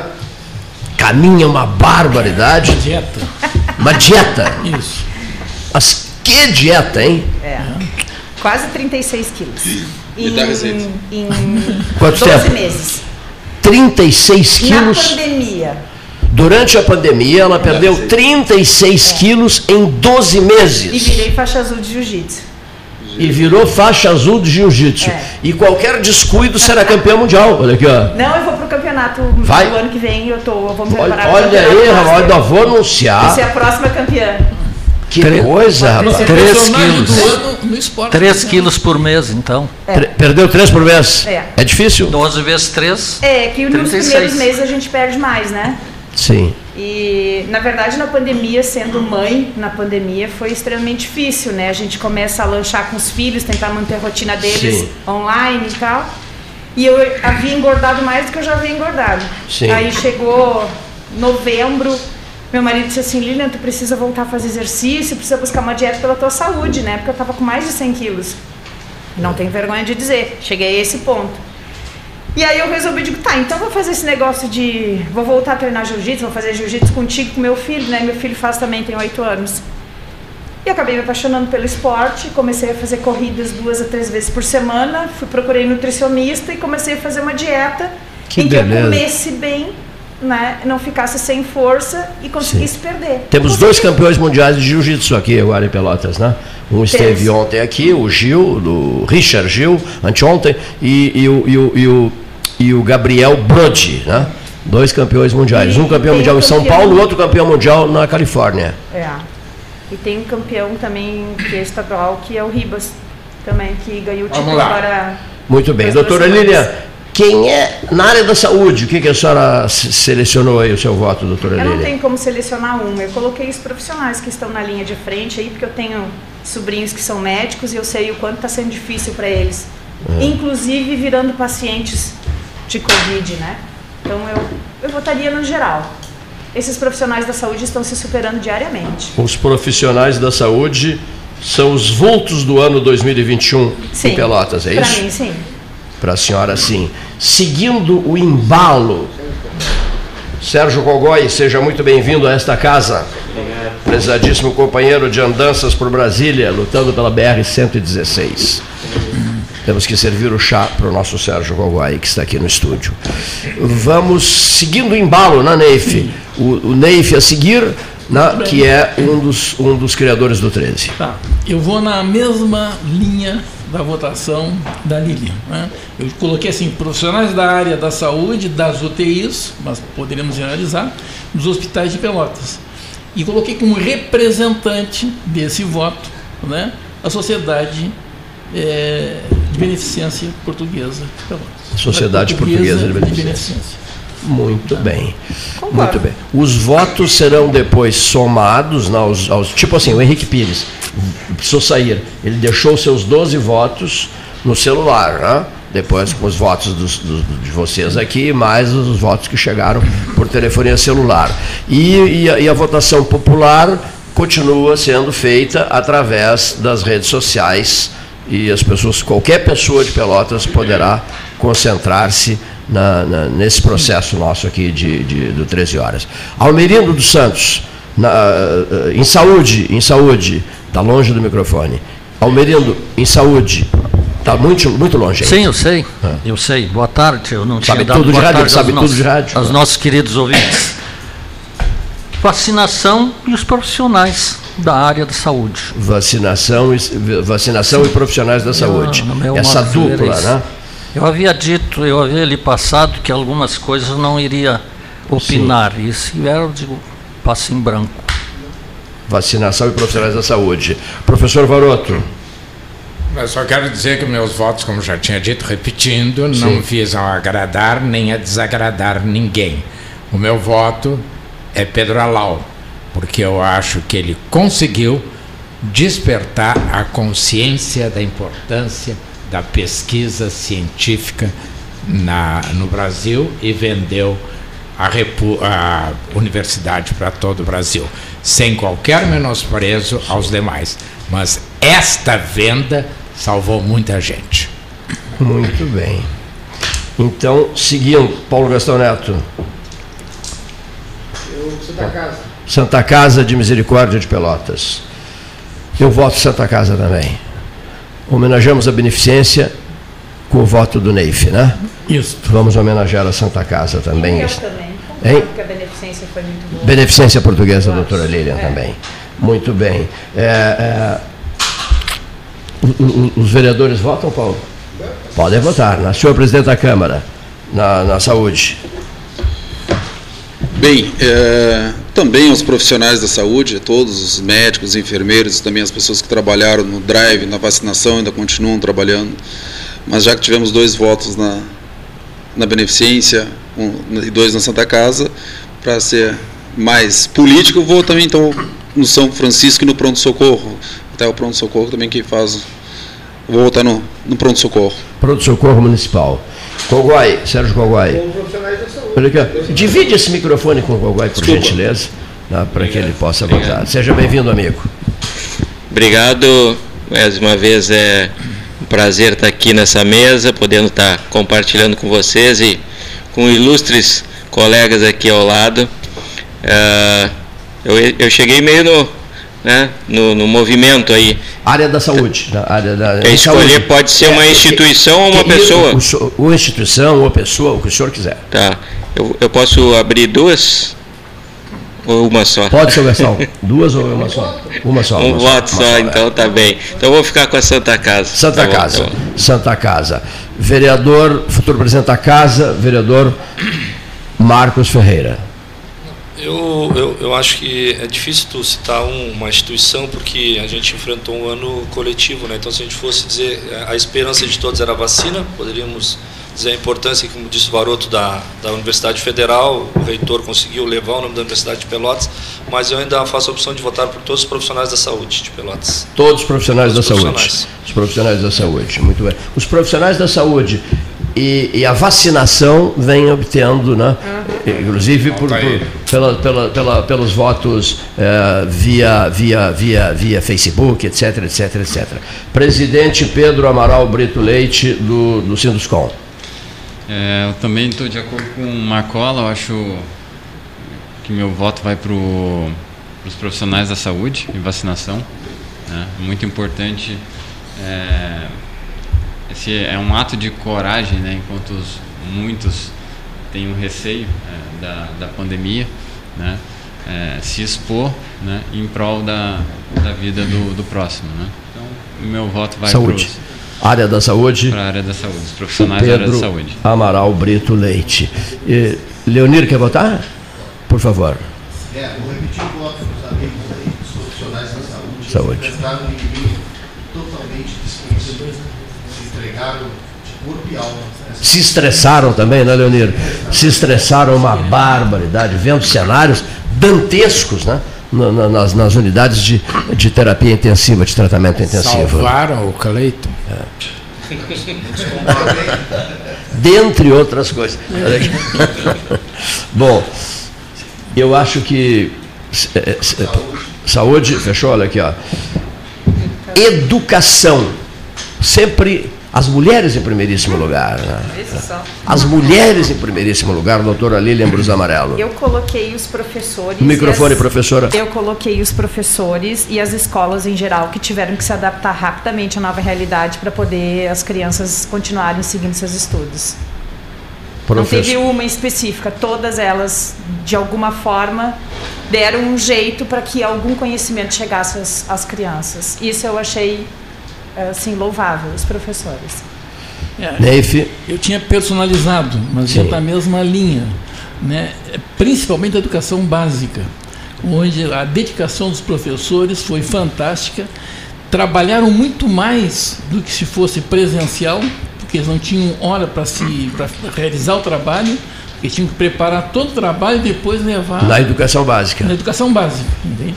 De escolas públicas, de escolas particulares, né? Eu tinha eh, colocado assim como eh, foco importante uma escola particular, na verdade, eh, em razão da qualidade do ensino remoto que ela fez, foi a Escola Santa Mônica.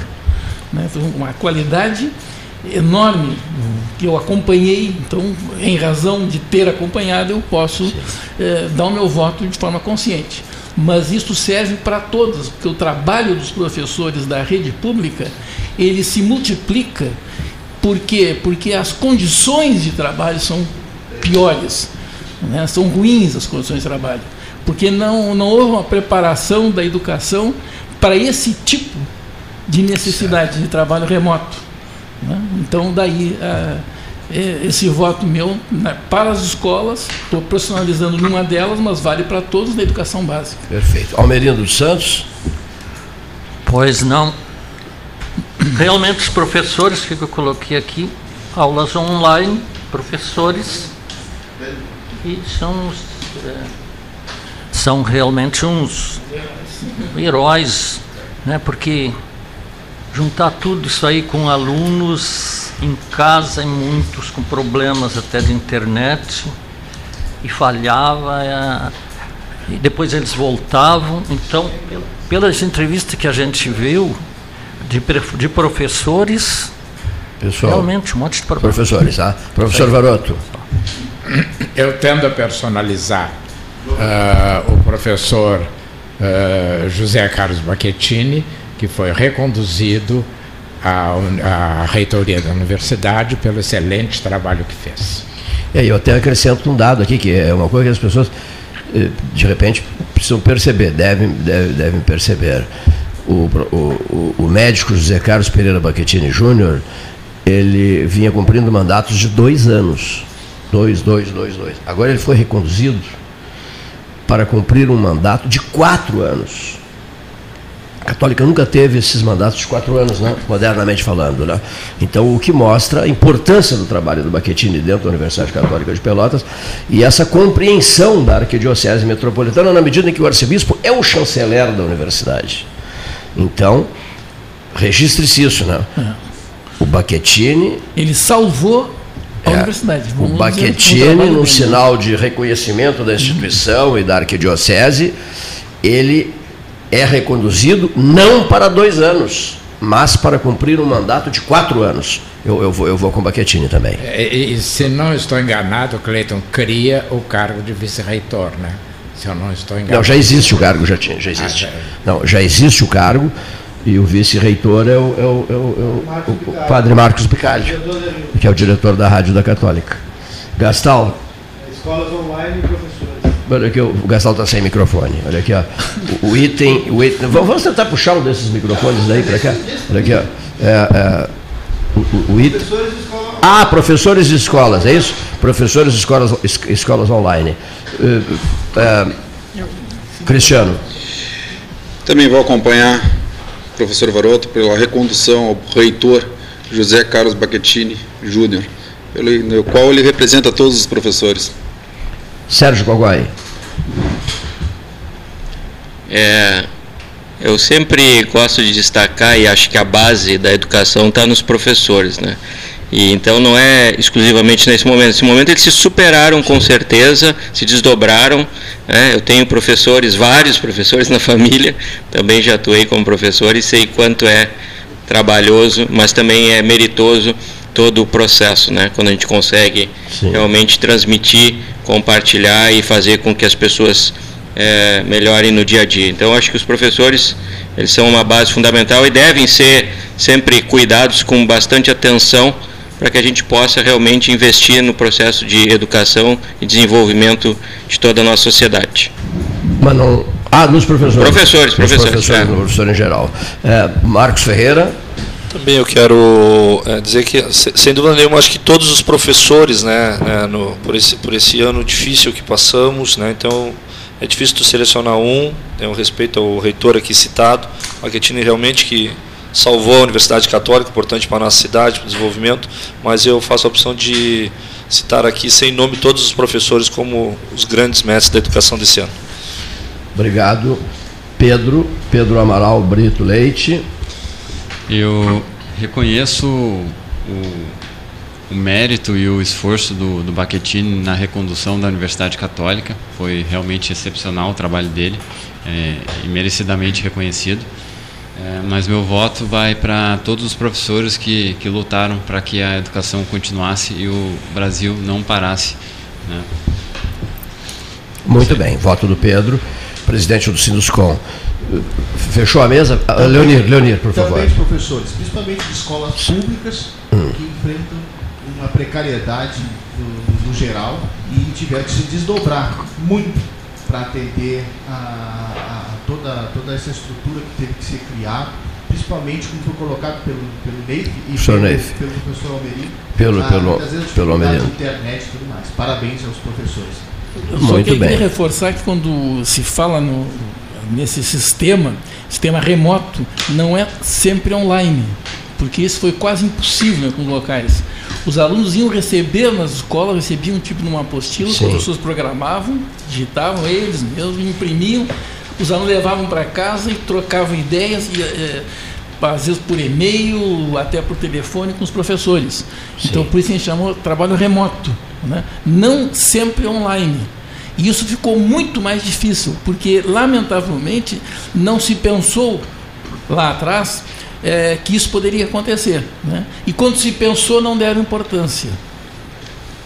Que é o pior. Né? Mas eh, a crise na saúde terminou por mostrar a importância de modificar todo esse comportamento de ensino-aprendizagem utilizando essas novas tecnologias. Muito obrigado, professor Neif. Mesa 13, hora oficial Lógica Cristal, 15 horas 44 minutos. Qual é a temperatura, Leonir Bade da Silva? Tá, 27. Tarde quente, hein? 27 A que tu graus. quiseres, é só pensar o país que está pensando. É isso mesmo, não tem temperatura. Qual é a idade que você tem? A idade que você quiser, eu tenho a idade que você quiser. Que idade, com, que idade, você- com que idade você quer conversar? Com qual idade você quer conversar? Eu tenho, eu tenho um pouco mais de 40. Olha aqui, ó. Tu tens, tens um pouco mais de 40. 40, 40, qualquer, 40 Uma escala qualquer de 1 a coisinha. 1000. Visse aqui, Pedro, todas umas idades aqui, a gente, a gente vai dando as idades assim, de acordo. Bom, seguindo o baile, aqui, ó, vamos entrar no item número 3 dos 13, que se chama As Mulheres Sempre em Primeiríssimo Lugar, doutora Lília Ambrosio Amarelo, item número 3, Política. E aí, Olha- doutora? Olha só, a gente ah, deu uma conversada para ver, discutir, né, com pessoas que a gente consegue discutir política. E eu resolvi dar o meu voto para um prefeito de um município pequeno aqui da região, porque os grandes já têm os seus destaques naturais, né? Assim como os seus problemas são maiores, os seus destaques são superiores. Mas então eu resolvi dar um voto para o prefeito de uma cidade, de um município pequeno aqui da Zona Sul de Pedro Osório, pela forma com que ele vem conduzindo e que conduziu 2021 no município dele. Então eu achei super importante dar uma, um destaque para quem tem mais dificuldades também, que é um município menor. Pedro Osório. O Chola, o Moacir. Ah, ex-jogador do Pelotas. É, pra médico. É médico. É da minha cidade. Eu não agrado ninguém, eu agrado os meus pensamentos e a minha filosofia, eu sigo sempre que é certo. Mas eu vou agradar a Lília, eu concordo com ela. Esse, esse moço, ele. Qual é o. Ele está no quarto mandato. O Tem que reconhecer, Moacir né? Está no quarto mandato. Se tivesse a possibilidade de se candidatar de novo, ele iria para o quinto, sexto, né? Porque tem uma coisa importante nos políticos, né? Ele cuida do cidadão. Através do cuidado com a cidade, cuida do cidadão. não é? E é médico ainda? Ele é médico, ele segue trabalhando e é, ele é um profissional da medicina. né? Ele é? não é um profissional político. Né? Qual é o apelido dele? dele? É uma, é uma consequência da. da O Almerino está perguntando. O apelido dele. Chola. Chola. Chola. Chola. Chola. Tem que reconhecer, né? Mas, não sei se estou com a palavra. Sim, cavaleiro. Sim. Eu me, me fiquei atento porque, segundo eu soube, era assunto da cidade. Agora, se eu posso colocar, no mínimo, o- algum município que, que era distrito aqui de Pelotas, eu posso, se eu posso pensar no qual que eu vou. Mas só queria saber isso, pode?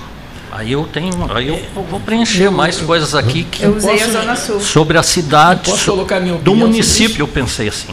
Pode? É que o, o nosso programa, ele não é um programa só da cidade mais, né? Ele é tão ouvido em Pedro Osório, em Arroio Grande, em Santa Vitória do Palmar, em Rio Grande, como aqui, né? Nós formamos uma grande comunidade, a, a- a divisa, né, ela, é, puramente política, né? Olha, passou o arroio e tal, O 13 é a voz da Eu- Zona Sul. é. Sim, eu sei eu- disso, eu Eu, sei tô- disso. é, eu dei, dei esse meu voto, concordo com a Línia, né? e, e daria outros, se fosse necessário, dentro dessa minha lógica. Eu acho que o voto de vocês no Chola, o Chola é um grande prefeito, eu acompanho há muitos anos, mas a orientação que me foi dada é de que eu só podia votar em Pelotas. Por isso que eu Tanto que eu falei. queria a Angela Merkel. Não, mas eu, Era o o nome voto que eu queria. em Pelotas, Ah, mas ah. não de Tá, mas o Chola eu acho que é um- uma grande figura, mas não, não foge à regra que eu recebi. Almerindo. que eu não tenho essa regra, como eu não tenho essa regra. Também não eu, tu, Eu tu- tu tem, mas tu cumpre as regras que te interessam. Exato, Há exato. 80 anos que eu te conheço. Exatamente. Tudo Sabe por quê? Vou dizer por quê, E, e tu, tu, és um pouco, tu és um pouco responsável por isso, entende? Porque ah, qualquer ofício, ao se profissionalizar, permite que a pessoa faça as mudanças na, sua atividade. Né? Então aqui eu sou mais do que um ofício, é uma profissão. Eu profissionalizei meu ofício. Bom, Não, eu, eu não votou. não votei. Não, eu me, me abstenho então. Assim porque eu, eu não estava preparado para a região. Eu não estava preparado. Não. Para essas con- surpresas. Conforme né? me foi, foi, foi dito ou foi ouvido no programa Sim, que sim. seria do município. Na- Nada contra, contra a doutora aqui. Sim, né? Eu só quis, quis ter um esclarecimento. Agora, alguma coisa que eu tenho aqui, eu posso colocar a região nossa. Eu, eu vou homenageá-lo de sabe qual é? Só a maneira que eu escolhi para homenageá-lo, eu, Cleiton, é. É. a seguinte. O senhor é uma pessoa tão extraordinária e tão amigo do 13, e diante dessa, dessa, dessa- desse questionamento todo e tal, e eu nessa situação delicada aqui de coordenar o debate, eu fico com a sua frase. Assumo para mim a sua frase. Qual foi a frase dele mesmo? Eu, Não eu me preparado. abstenho, eu não estou preparado. E eu diria assim, e eu fiquei meio que deslocado, meio perdido, porque na coordenação e tal aqui, eu acho que eu devo, hein, vereador? Eu não vou chutar, Marcos Ferreira, né? eu devo seguir o, o, o, o voto do nosso, do nosso querido é, Meu aluno. Almerindo dos Santos. Foi meu professor? Foi teu professor? Comenta, come- comente. Eu fui um grande professor de geografia na, na escola que eu fiz a minha carreira. Iniciei os meus primeiros passos políticos lá na Santa Terezinha, aí para a escola Dr. Joaquim Duval e o Almerindo por, por eu muitos anos estar na escola, me deu aula pelo menos me lembro uns três anos seguidos. O senhor concorda que ele é puro coração? É muito, é uma pessoa pura e é uma referência para nós. Na educação era, porque era um professor carinhoso com todos os alunos, mas também, principalmente, é a figura emblemática do futebol colonial da nossa cidade. Sem dúvida nenhuma. Eu respeito uma barbaridade esse cara. Vice, nosso querido amigo Almerindo dos Santos. E eu agora mais, porque eu comecei a minha vida como professor dando aula de geografia. Ah, sim, foram colegas na geografia. Não, eu dei aula Não. de geografia. Eu, nunca estudei geografia, mas eu que sobrou para mim dar aula, eu Sim. fui lá e dei um ano de aula de geografia. Gastão Neto. Eduardo Leite, eu voto de Paulo Francisco Gastão Neto. Senhor vereador Eu não presidente. votei, tu pulou eu. Por favor. Tu pulou eu. Né, eu já, não, é porque eu já tinha antecipado meu voto, que é o Paulo Grigoletti Gastal. Ah, isso mesmo, pela isso mesmo, é. reforma que ele É fez verdade, no é PP. Isso mesmo. Tirou a, velha, a velharada e disse: agora isso aqui é um partido de jovens. Então, é, é uma revelação, é uma renovação. Senhor. Falando em revelação, se tivesse um político revelação, eu, eu votaria em mim, né? Mas já que não tem um político Mas- revelação. mas tem revelação embaixo, lá embaixo tem revelação. Ah, tá, mas eu pensei que era. A última lá é uma revelação. Como político a gente tem que vender, tem- tem- temos que nos vender, né, Marcola? Olha, ali, olha ali, olha, ali os teus votos ali. Então, mas assim, ó, eu uma grande admiração, se também se fosse envolver ex-políticos que hoje também, mas eu tenho entre a Paula e o Eduardo, mas o Eduardo agora na, neste ano que ele concorreu, se tornou presidenciável, eu vou nesse vou votar no Eduardo Leite como político. Sérgio Coguai. É, tem uma dúvida aqui. É, quem está envolvido com, com atividades dentro do governo, algum secretariado, alguma coisa, também pode ser sendo daqui nosso? Lá sendo político. Ah, então é o Fernando Estima com o Porto de Rio Grande, a transformação que está sendo feita ali naquele porto e que impacta toda a nossa região aqui no sentido de, de desenvolvimento. Estamos aí torcendo para que se concretize esse projeto que vem sendo ah, trabalhado agora para logo em seguida estar em atividade aí. Hein? Eu acho que ele entra outra área. O Fernando Silva nunca concorreu a nada, né? Não, eu perguntei, ele está dentro do, do governo, está dentro do secretariado. Não, não, não, mas no item política, é isso, né? O Paulo está tá, tá, tá Se- se- um fato, né? Por favor, Paulo. Eu acho que o Fernando estima, concordo do trabalho que ele faz, mas é, o político é aquele que concorre a, a um cargo eletivo, a vai para a rua pedir voto, eh, conversa. Por exemplo, Eduardo Leite bateu Tem, não, chapa não, eu com tenho- São tenho Paulo. também. Não, um cara né, que enfrentou a- o poder econômico paulista com um título eleitoral aqui de Pelotas. A ideia é mais ou menos essa. Não, eu já entendi. Ó, Todo teve- poder emana do povo e seu nome será exercido. Então, quem exercer o poder em nome do povo é político, é isso? Sim, mas o Bom, ah, o de- na verdade, todos nós somos políticos, né? É por isso que eu Na verdade, todos nós somos seres né? políticos. E agora ele está numa atividade também que é ligada ao governo estadual, Sim, sim. né? superintendente dos portos. Políticos eleitos. Ah, Eu acho que, que a, regra pode ser maleável, eu acho que ela pode ter um bom senso. Por exemplo, o Moacir Otilha é um cara que vive aqui em Pelotas, o cara que está na Zona Sul, foi presidente da Zona Sul, é um cara da região. Agora, a Angela Merkel, como queria o professor Garoto, não tem nada a ver conosco. Como que não tem nada, Nada a ver. Entendeu? Tu vai pagar caro por ela deixar o governo da Alemanha. Ah, bom, aí pode ser. Quem sabe a, a- a- o estima entra aí na manchete de 2021. Aí pode. pode entrar. Pode entrar, mas, mas se, se precisa votar dentro de um político, eu voto no Eduardo também, porque, até porque está ligado a- ao governo dele e o governo dele tem feito aí diversas ações também que têm sido O positivas. senhor né? já havia votado, né? É? Não, também. Não. Se aceitar o meu É, voto, tá é. bom.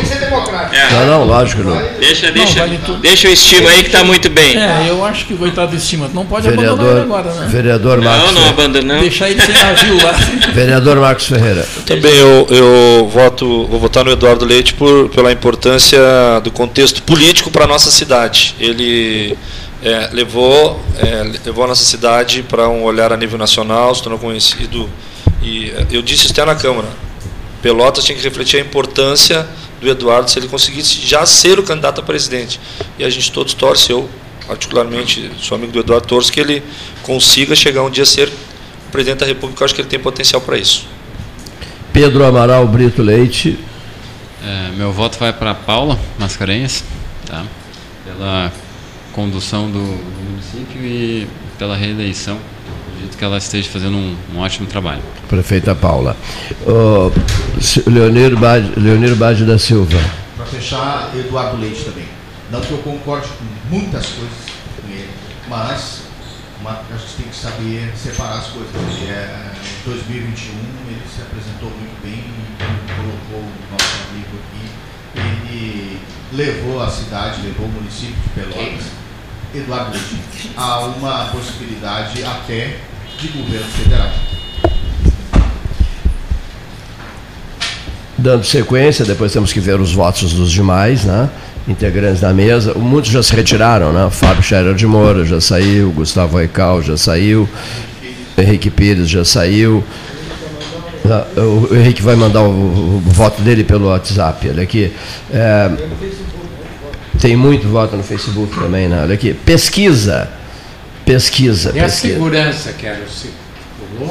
Não, não, tá aqui segurança, tá aqui, ó. Lá Não, não. É passou. o É, último. é isso É mesmo. É, olha aqui, ó. Sinceramente, vamos ter que acelerar a votação, né? Pesquisa. Pesquisa, vamos lá. Pode começar, Lilian. Doutor Fernando Barros. Doutor Fernando Barros. Fernando, Fernando Celso Barros. Aí eu, eu voto contigo também. Doutor Fernando Celso Barros. Ótimo, Neif, ótimo Neif. voto. Eu conheço ele desde que era pediatra, não meu, claro, né? Mas o trabalho dele nesta área, principalmente, tem sido muito bom. Fernando, Barros. Fernando bom Barros. voto. Eu tava Fernando Celso pensando- Barros. É, prezadíssimo, prezadíssimo Almerindo dos Santos. Não tem, não tem. Não tem? Não tem. Professor Varoto. Eu, talvez cause estranheza, mas é o Bernardo Horta, que foi eleito um dos dez melhores do mundo. Pesquisa, pesquisa, Pesquisa, ótimo. que é pesquisador de Pelotas. Eu não Bernardo sei se é da. Católica ou da Federal, Ah. não sei bem. Não sei se é católico ou federal, mas foi meu aluno. É, É mesmo, Neif? É. Claro. E tem feito revoluções fantásticas. Contribui. eu já votei, votei em Fernando Celso Barros. Paulo Gastão Neto. Paulo- Fernandinho Barros. É, é, é, presidente da Câmara. Também no Fernando Barros. Prezado Sérgio Gogói. Essa eu vou passar porque eu não tenho assim dados. Vai passar. Leonir. Vou votar na entidade, a UFPEL. Muito bem. Seguindo, olha aqui, seguindo, seguindo, seguindo. Agricultura e pecuária. Associação Rural de Pelotas. Agricultura e pecuária, Nosso Neif. colega Rodrigo fez um bom trabalho e faz um bom trabalho. Ah, o- é, eu tinha colocado o doutor, o doutor Rodrigo Gonzalez, né, presidente até ontem, né, da, Até anteontem. até anteontem, né, e da Associação Rural de Pelotas, dentro daquela linha, Cleito, que as pessoas vêm sendo é, substituídas por gente mais nova. Né, porque a gente aí mais velho já está cansado de ficar mandando, né? Né, Varoto? Então a gente vai passando adiante para essa gurizada. Até porque não dão mais importância para nós. Não, é que acontece que a gente pensa, a gente pensa demais, eles não acompanham o pensamento da gente. Bom, é, voto do Almerindo, Agricultura e Pecuária. Qual é o seu voto? Sindicato dos Trabalhadores, Agricultores e Familiares de Pelotas, através do presidente Nilson Leque. Pelo Nilson, Nilson Leque. Nilson, pelo Ah, que trabalho realizado trabalho dele. em É prol do admirável o trabalho agricultor dele. ou não agricultor. É. Esse é um detalhe. Admirável o trabalho do Nilson Só chegar Leque, lá, né? É. Mas eu, eu admirável, admi- Adianto o meu voto junto com o professor Sim. O trabalho feito pelo Sindicato de Agricultura e Trabalhadores Familiares foi excepcional durante toda essa pandemia que eles tiveram que fazer. É um- é um voto muito bem dado. A todos os Perfeito. agricultores. Vamos lá, vamos lá. Eu, vo- eu, eu voto no Safras e Cifras, por exemplo. Mas acho esse voto muito bem dado também. É, professor, professor Varoto, Associação Rural. associação- professor, o senhor não está usando o microfone. É. Associação Rural. Ele não está acostumado com o microfone. Ah, não está acostumado. É, Associação Rural de Pelotas, Paulo Gastal, Safras e Cifras. Safras e Cifras. Silotério Iribarran. Senhor Cristiano. Eu fiquei até agora para votar nele, uma pessoa espetacular, um, um guri, quase dizer assim, pela juventude que ele tem, não teria outro voto para não ser o Rodrigo Gonzalez. Rodrigo Gonzalez, muito bem. É, Sérgio Coguai. Rodrigo Gonzalez. Rodrigo Gonzalez, eu estava calmando. Muito bem. Já, já votou os- o, o Leonir Bade da Silva, já votou. Olha aqui, ó. Olha aqui, ó. Literatura. Literatura. Literatura. DNA revelado das emoções. No microfone, professora. DNA revelado das emoções. O DNA revelado das emoções. Neif. Bom, eu vou votar na Hilda Simões Lopes, na Hildinha. Não, não pela literatura em si, Sim, sim. mas pelo trabalho que ela faz com grupos, ensinando as pessoas a escrever e fazer suas obras, poesias, crônicas, etc. Um trabalho de, de há muito tempo e eu acho que Certo. é uma hora boa de se reconhecer. Eu vou dar o meu voto. Eu achei, eu acho, eu achei o trabalho maravilhoso. E só um, entusiasta profundo do- dos moles da barra. né? O livro do Clécio Santos sobre os moles da barra é o meu voto. O Paulo Gastão Neto, que é o voto dele também. O Almerindo dos Santos. Almerindo, vote. Vote. ou- Doutora Hilda Simões Lopes. Hilda Simões Lopes. Sigo ele. Hilda Simões Lopes. Professor, professor Varoto. Também o Clécio Santos. Clécio Santos. Eh, eh, eh, Sérgio Cogói. Vou acompanhar a turma aí com a professora Hilda. Professora Hilda. Leonir Bade da Silva. Eu vou voltar na prefeitura. Ela organizou em outubro uma, a jornada literária. E eu achei muito interessante um trabalho ah, bem dificultoso durante a pandemia para fazer todo esse levantamento. Então não quero me esticar, mas é para a prefeitura, jornada literária 2021. E, e- e a área do esporte. Vamos deixar eu votar primeiro o, o nosso estimado Almerindo dos Santos, professor Almerindo. Esporte.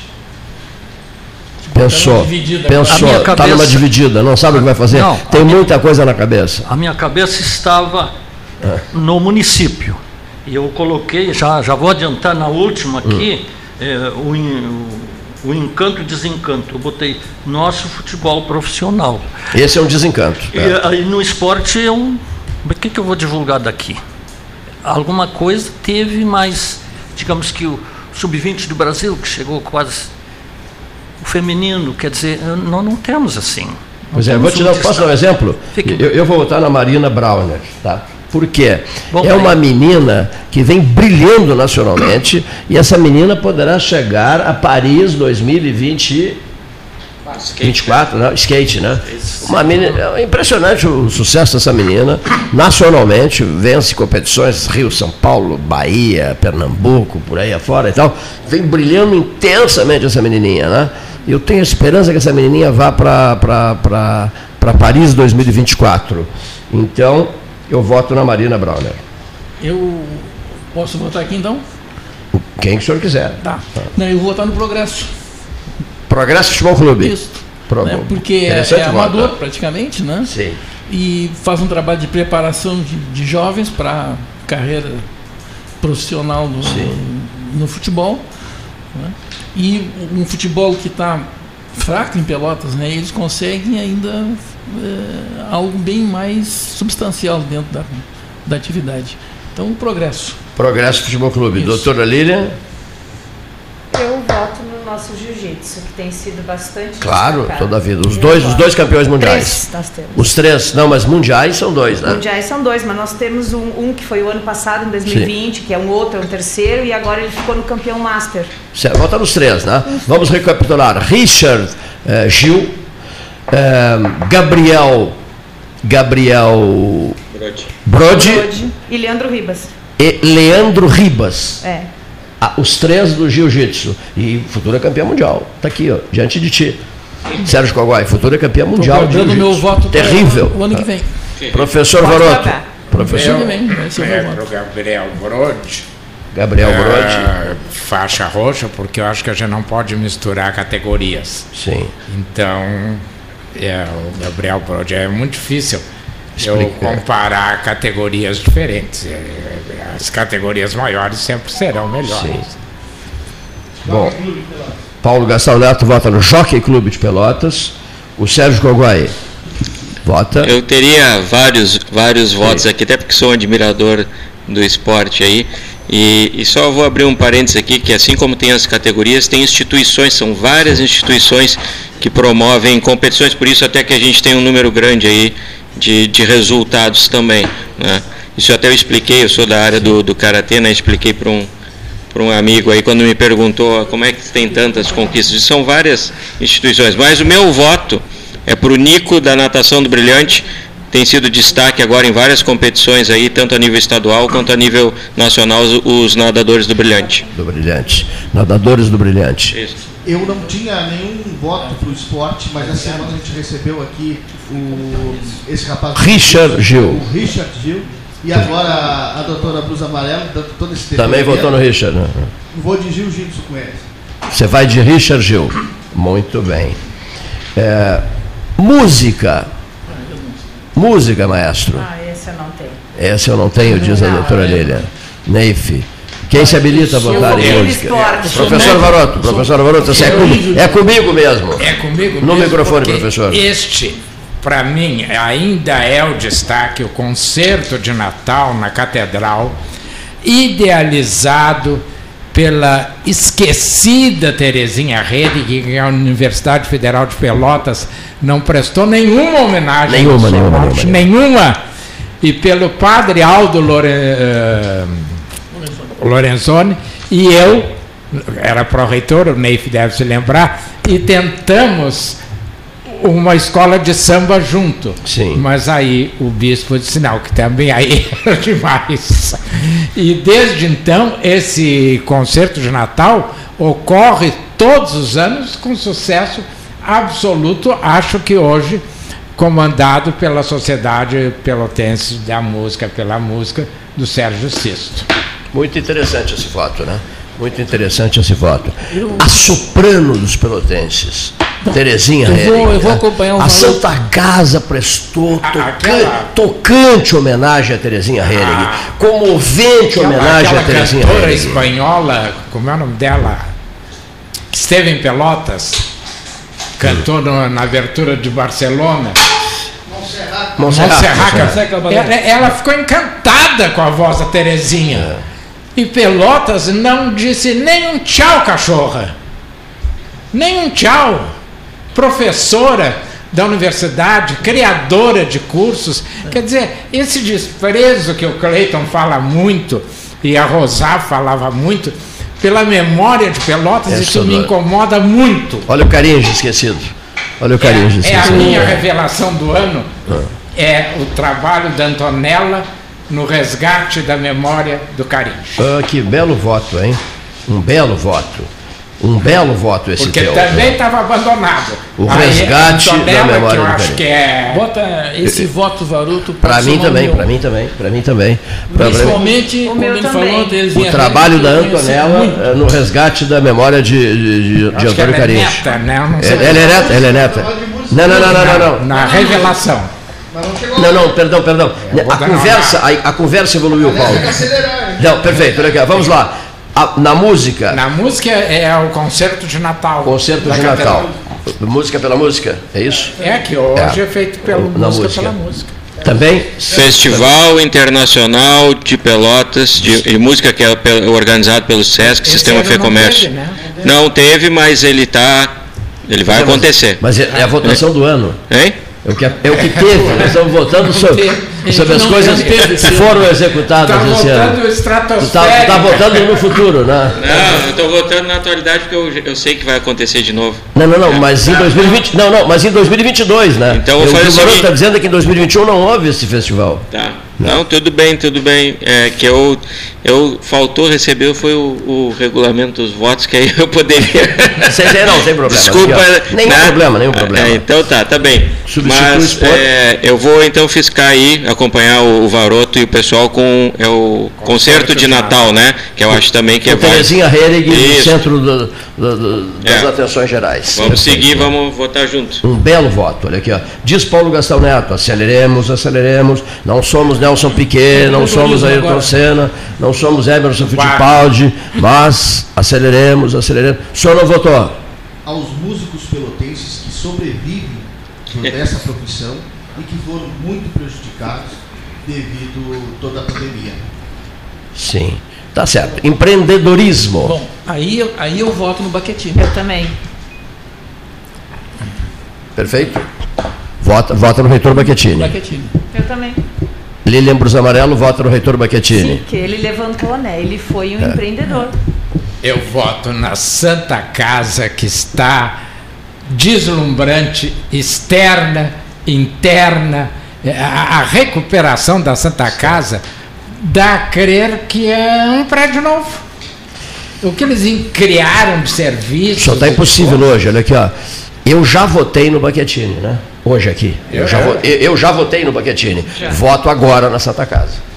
Aqui, ó. A Santa Casa está dando tá um, um salto de qualidade, ali, olha aqui, um trabalho admirável. Tem uma pessoa lá dentro que se chama Regis Pinto e Silva. Não conheço ninguém da Administrando na área administrativa, um trabalho gigantesco. É uma, é uma Santa Casa com nova, nova fisionomia, novo visual, ah, os equipamentos, os equipamentos que, que, tem, que vem chegando. Humanizou. Humanizou. Tu não vê mais aquelas pessoas é penduradas na serviço novo, porta. Paulo? O Centro Clínico novo é o maior sucesso na cidade. O Centro Clínico da Santa Casa. Voto contigo. Verdade, Voto verdade. contigo. Belíssimo voto. Belíssimo voto. Olha aqui, quem é que está faltando? Lília votou? Sim, Paquetini. Ba- Votou no Baquetini. O, votaste, uh, votaste Não. uh, Almerindo. Santa quem? Casa. Santa Casa. Santa. Casa, Leonir. Vamos de Santa Casa. também. Santa Casa. Eu voto para Melhor Envio, empresa de Pelotas que explodiu aí pelo Brasil. Pelo Melhor envio. Melhor envio Os é. dirigentes eh, já estiveram aqui no 13 Horas. É. A turma do, gostei de Não, receber a turma do Melhor é- Envio. Pa- Paulo Gastão Neto. Parque Tecnológico. Paulo Gastão Neto, Parque Tecnológico de Pelotas. Muito bem, Parque Tecnológico de Pelotas. Aqui, eh, eh, nós paramos em quê? Vamos para o comércio. Comércio, Perfeito. posso comércio. Podem votar, por favor. Eu vou votar de novo, outra vez não tive sucesso, numa, num pequeno comércio, né, mas com um grande desempenho, que é a ferragem, a ferragem Sanches, ali no Ariel, né, do Joãozinho. Não só pelo, pela forma que eles trabalham, Ah, ele é fantástico, ele é mas, fantástico. eh, pelo atendimento Ele é que ele tem, o respeito aos funcionários, que é uma coisa muito importante hoje. Quer dizer, um, um comércio eh, bom é aquele que atende bem também os seus funcionários. né? Eu morei Então- 17 anos no Areal e sou encantado com o trabalho da Sanches. E aí fosse para o campo. Eu voto contigo. Tá? Ele aqui, ó, o problema de qualquer qualquer problema que chegue lá eles resolvem. É fantástico isso. O Zé Raimundo me dizia isso. Cleiton, na faca que deu um problema na hora do churrasco, eu fui lá e eles resolveram na hora. hora, pois é. né? Deixaram a faca cortando a valer. né? Enfim, o- o- voto contigo, Neif. Eh, Lília, Eu tinha colocado todos em geral que conseguiram sobreviver, porque foi um ano muito os que, difícil. os que conseguiram sobreviver. É, eu achei É. que o destaque foi para todos, porque não foi fácil. Muitos fecharam as portas. Leo, eh, Almerindo, Almerindo, o comércio. Comércio Almerindo. Comércio, farmácia São João. Farmácia São João. Está tá se- sempre aumentando, né? Cada lugar tem Não, dois, eu, três. eu até botei um ronda na frente da minha casa, porque eu tenho medo de sair quando voltar, tem uma fa- farmácia São João casa. A tua casa ser transformada Não numa farmácia tá? São João. Eu, eu reconhecimento Espetacular, que eu, né? que eu, que eu Tá percebi. A casa isso. dele seria uma farmácia, quando ele voltasse de madrugada. eu votei no- Professor- Um dos lugares que, eh, do mundo que pode ser visto na Lua é o centro de distribuição da farmácia. Da Lua vê o centro de distribuição. É o Renzo. Eu votei no Renzo Antonioli, apesar das inúmeras divergências, mas acho que ele teve coragem de enfrentar a pandemia, lutar por alguns princípios. Discursos fortes, E- né? É, eh, eh, Posições muito fortes que ele ficou abandonado. Muitas eu não concordei, achava que ele estava errado, mas eu admiro quem luta com fé naquilo que está lutando. Paulo Gastal, Cindy Lojas. Cindy Lojas Renzo. Muito bem, Ale. E, e, prezado Sérgio Coguai. Eu vou acompanhar a colega, porque eu tinha pensado nisso também. São tantos né, que, que sobreviveram e que lutaram para se manter. Então, o comércio local em si, eu acho que ele merece. O comércio como um é, todo. comércio merece como um essa, todo. essa aposta da comunidade É. pelotense. E ele foi realmente bastante complicado. Senhor Leonir? Mesmo voto. O comércio sobrevivente de Pelotas. O comércio sobrevivente, um, um identificador da cidade de Pelotas, né? O comércio identifica Pelotas. De Pelotas. Uma área fortíssima em Pelotas. Né? A crise de Comércio. Olha e aqui, serviço. senhores, não há condições de, de- de mais comentários. Indústria. Biscoito Zezé, eu botei. Biscoito Zezé. Não, na minha casa sempre tem vários tipos ali. É um símbolo de Pelotas. Construção civil na minha casa não entra biscoito Zezé. Construção civil. Assim, construção A civil. indústria da construção civil que se expandiu e isso me lembra uma entrevista aqui no 13 horas Sim. do então gerente da CE que disse vai chegar uma hora que não vai ter energia para tudo isso Sim. que estão fazendo na cidade E já está começando a faltar, já está ali começando a no faltar. distrito de São Gonçalo, eu não sei como é que vai ser. É, pois é. Se todo mundo puxar descarga ali um dia, fica sem água, Pelotas. Pois é, exatamente. Então é a construção civil. Alme- Almerindo. Indústria de conservas. Chiram. Chiram Pelo Conservas, trabalho né? que faz com os produtores. Né? E Só, só rapidinho. Teve produtor que agora há três ou quatro dias passou um- uma, uma lista assim de, de, de- de pedra e tudo, caiu tudo no chão. Ele comprou igual. Para não deixar perdido, o agricultor perder quase tudo. Perdeu Ah. mais ou menos 60%. Olha aqui só. Dentre os votos. eh, Certo, deixa eu só- vai. deixa eu só- ah, não, Posso votar já? Já, a, a não. indústria da tecnologia que vem crescendo dia a dia, aí tem várias empresas novas surgindo. Aqui o Gastão tinha citado o Parque Tecnológico. A gente tem um potencial enorme que vem ascendendo dentro dessa área aí. Eh, Parque Tecnológico. É, isso? não, indústria da tecnologia. Indústria da tecnologia. sim- Eu, eu, eu voto na indústria da tecnologia, mas eu só quero dar um voto sentimental na indústria, porque eu acho os produtos deles deslumbrantes, agora na, na etapa dos vidros, né, Alessandro Orengo? Com em vidros é um negócio de parar o trânsito, aqueles pêssegos em vidro, no vidro, é, e o novo visual, os rótulos, tudo, da, da Morro Redondo, Morro Redondo, então, é o. do Morro Redondo Conservas. Bom, posso dizer os que tem? Eu não sei qual é. Sim, pode dizer. Tem a Neumann, tem aquela que era JB eh, Bertoldi, e tem também ali, que agora não estou lembrando o nome, no meio, era, era do. Não, é lá no Morro Redondo, não é isso? Sim, Morro Redondo. É Morro Redondo. A Neumann é o melhor suco de pêssego do Brasil. Sei, seu Albino Neumann. Não, mas eu. Não, não é o Neumann, é um outro ali no- entre o Neumann e o J. Bertoldi. Eu sei qual é que é, só que não me veio agora na, na memória. Tá, vamos adiante. Vou votar eu então, vou votar com o Chiran. O Valmeric está me tirando da vez, eu vou começar a votar antes que ele. Como revelação? Revelação, pode ser? Agora na Pulou- revelação. Pulou segurança. Não. Não, segurança Não, é, segurança é é o último, é último aqui. Revelação, então agora. Só um pouquinho. agora- Comércio já resolveram, indústria resolveram. Tá. Revelação. Revelação, agora Revelação. sim. Ah, sim, agora sim vem, Antonella. Claro, já que É. você falou em política, É. o Paulo Grigonetti. Gastão. É uma revelação. O Paulo, o Paulo Paulinho. isso. Paulinho. Filho Eu- daquele rapaz que Eu também às acho. vezes. Eu acho que eu conheço ele. É, Conhece ele? eu também acho, porque ele, na verdade, é, se revelou num período de crise, né? E tomou frente e eu acho que deu Não. uma renovada bacana. E teve coragem. E né? teve Convenhamos. coragem. Eu achei. Eu acho que. Eu acho que é um voto agora sim.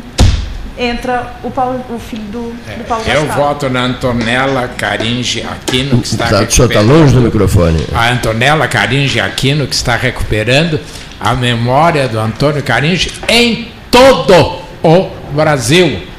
Não é só em Pelotas. Ela está fazendo um trabalho de pesquisa nacional.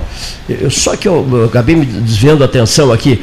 Conservas Simon. Simon. Simon, Simon, Simon. Morro Redondo. Eu ia, eu ia, ia Conservas entrar deslumbrantes, maravilhosas, Simon. pêssegos inesquecíveis no vidro, figos, figos verdes. Figos verdes, olha aqui. Ó. Isso me inspirou, inclusive, a sugerir a, a grande ex- expert em bolos lá dos Postos Paulo Moreira, da loja de conveniência dos Postos Paulo Moreira, eu disse a ela, faça o bolo, de, o bolo quatro figos, o bolo que eu inventei, né? e ela fez o maior sucesso.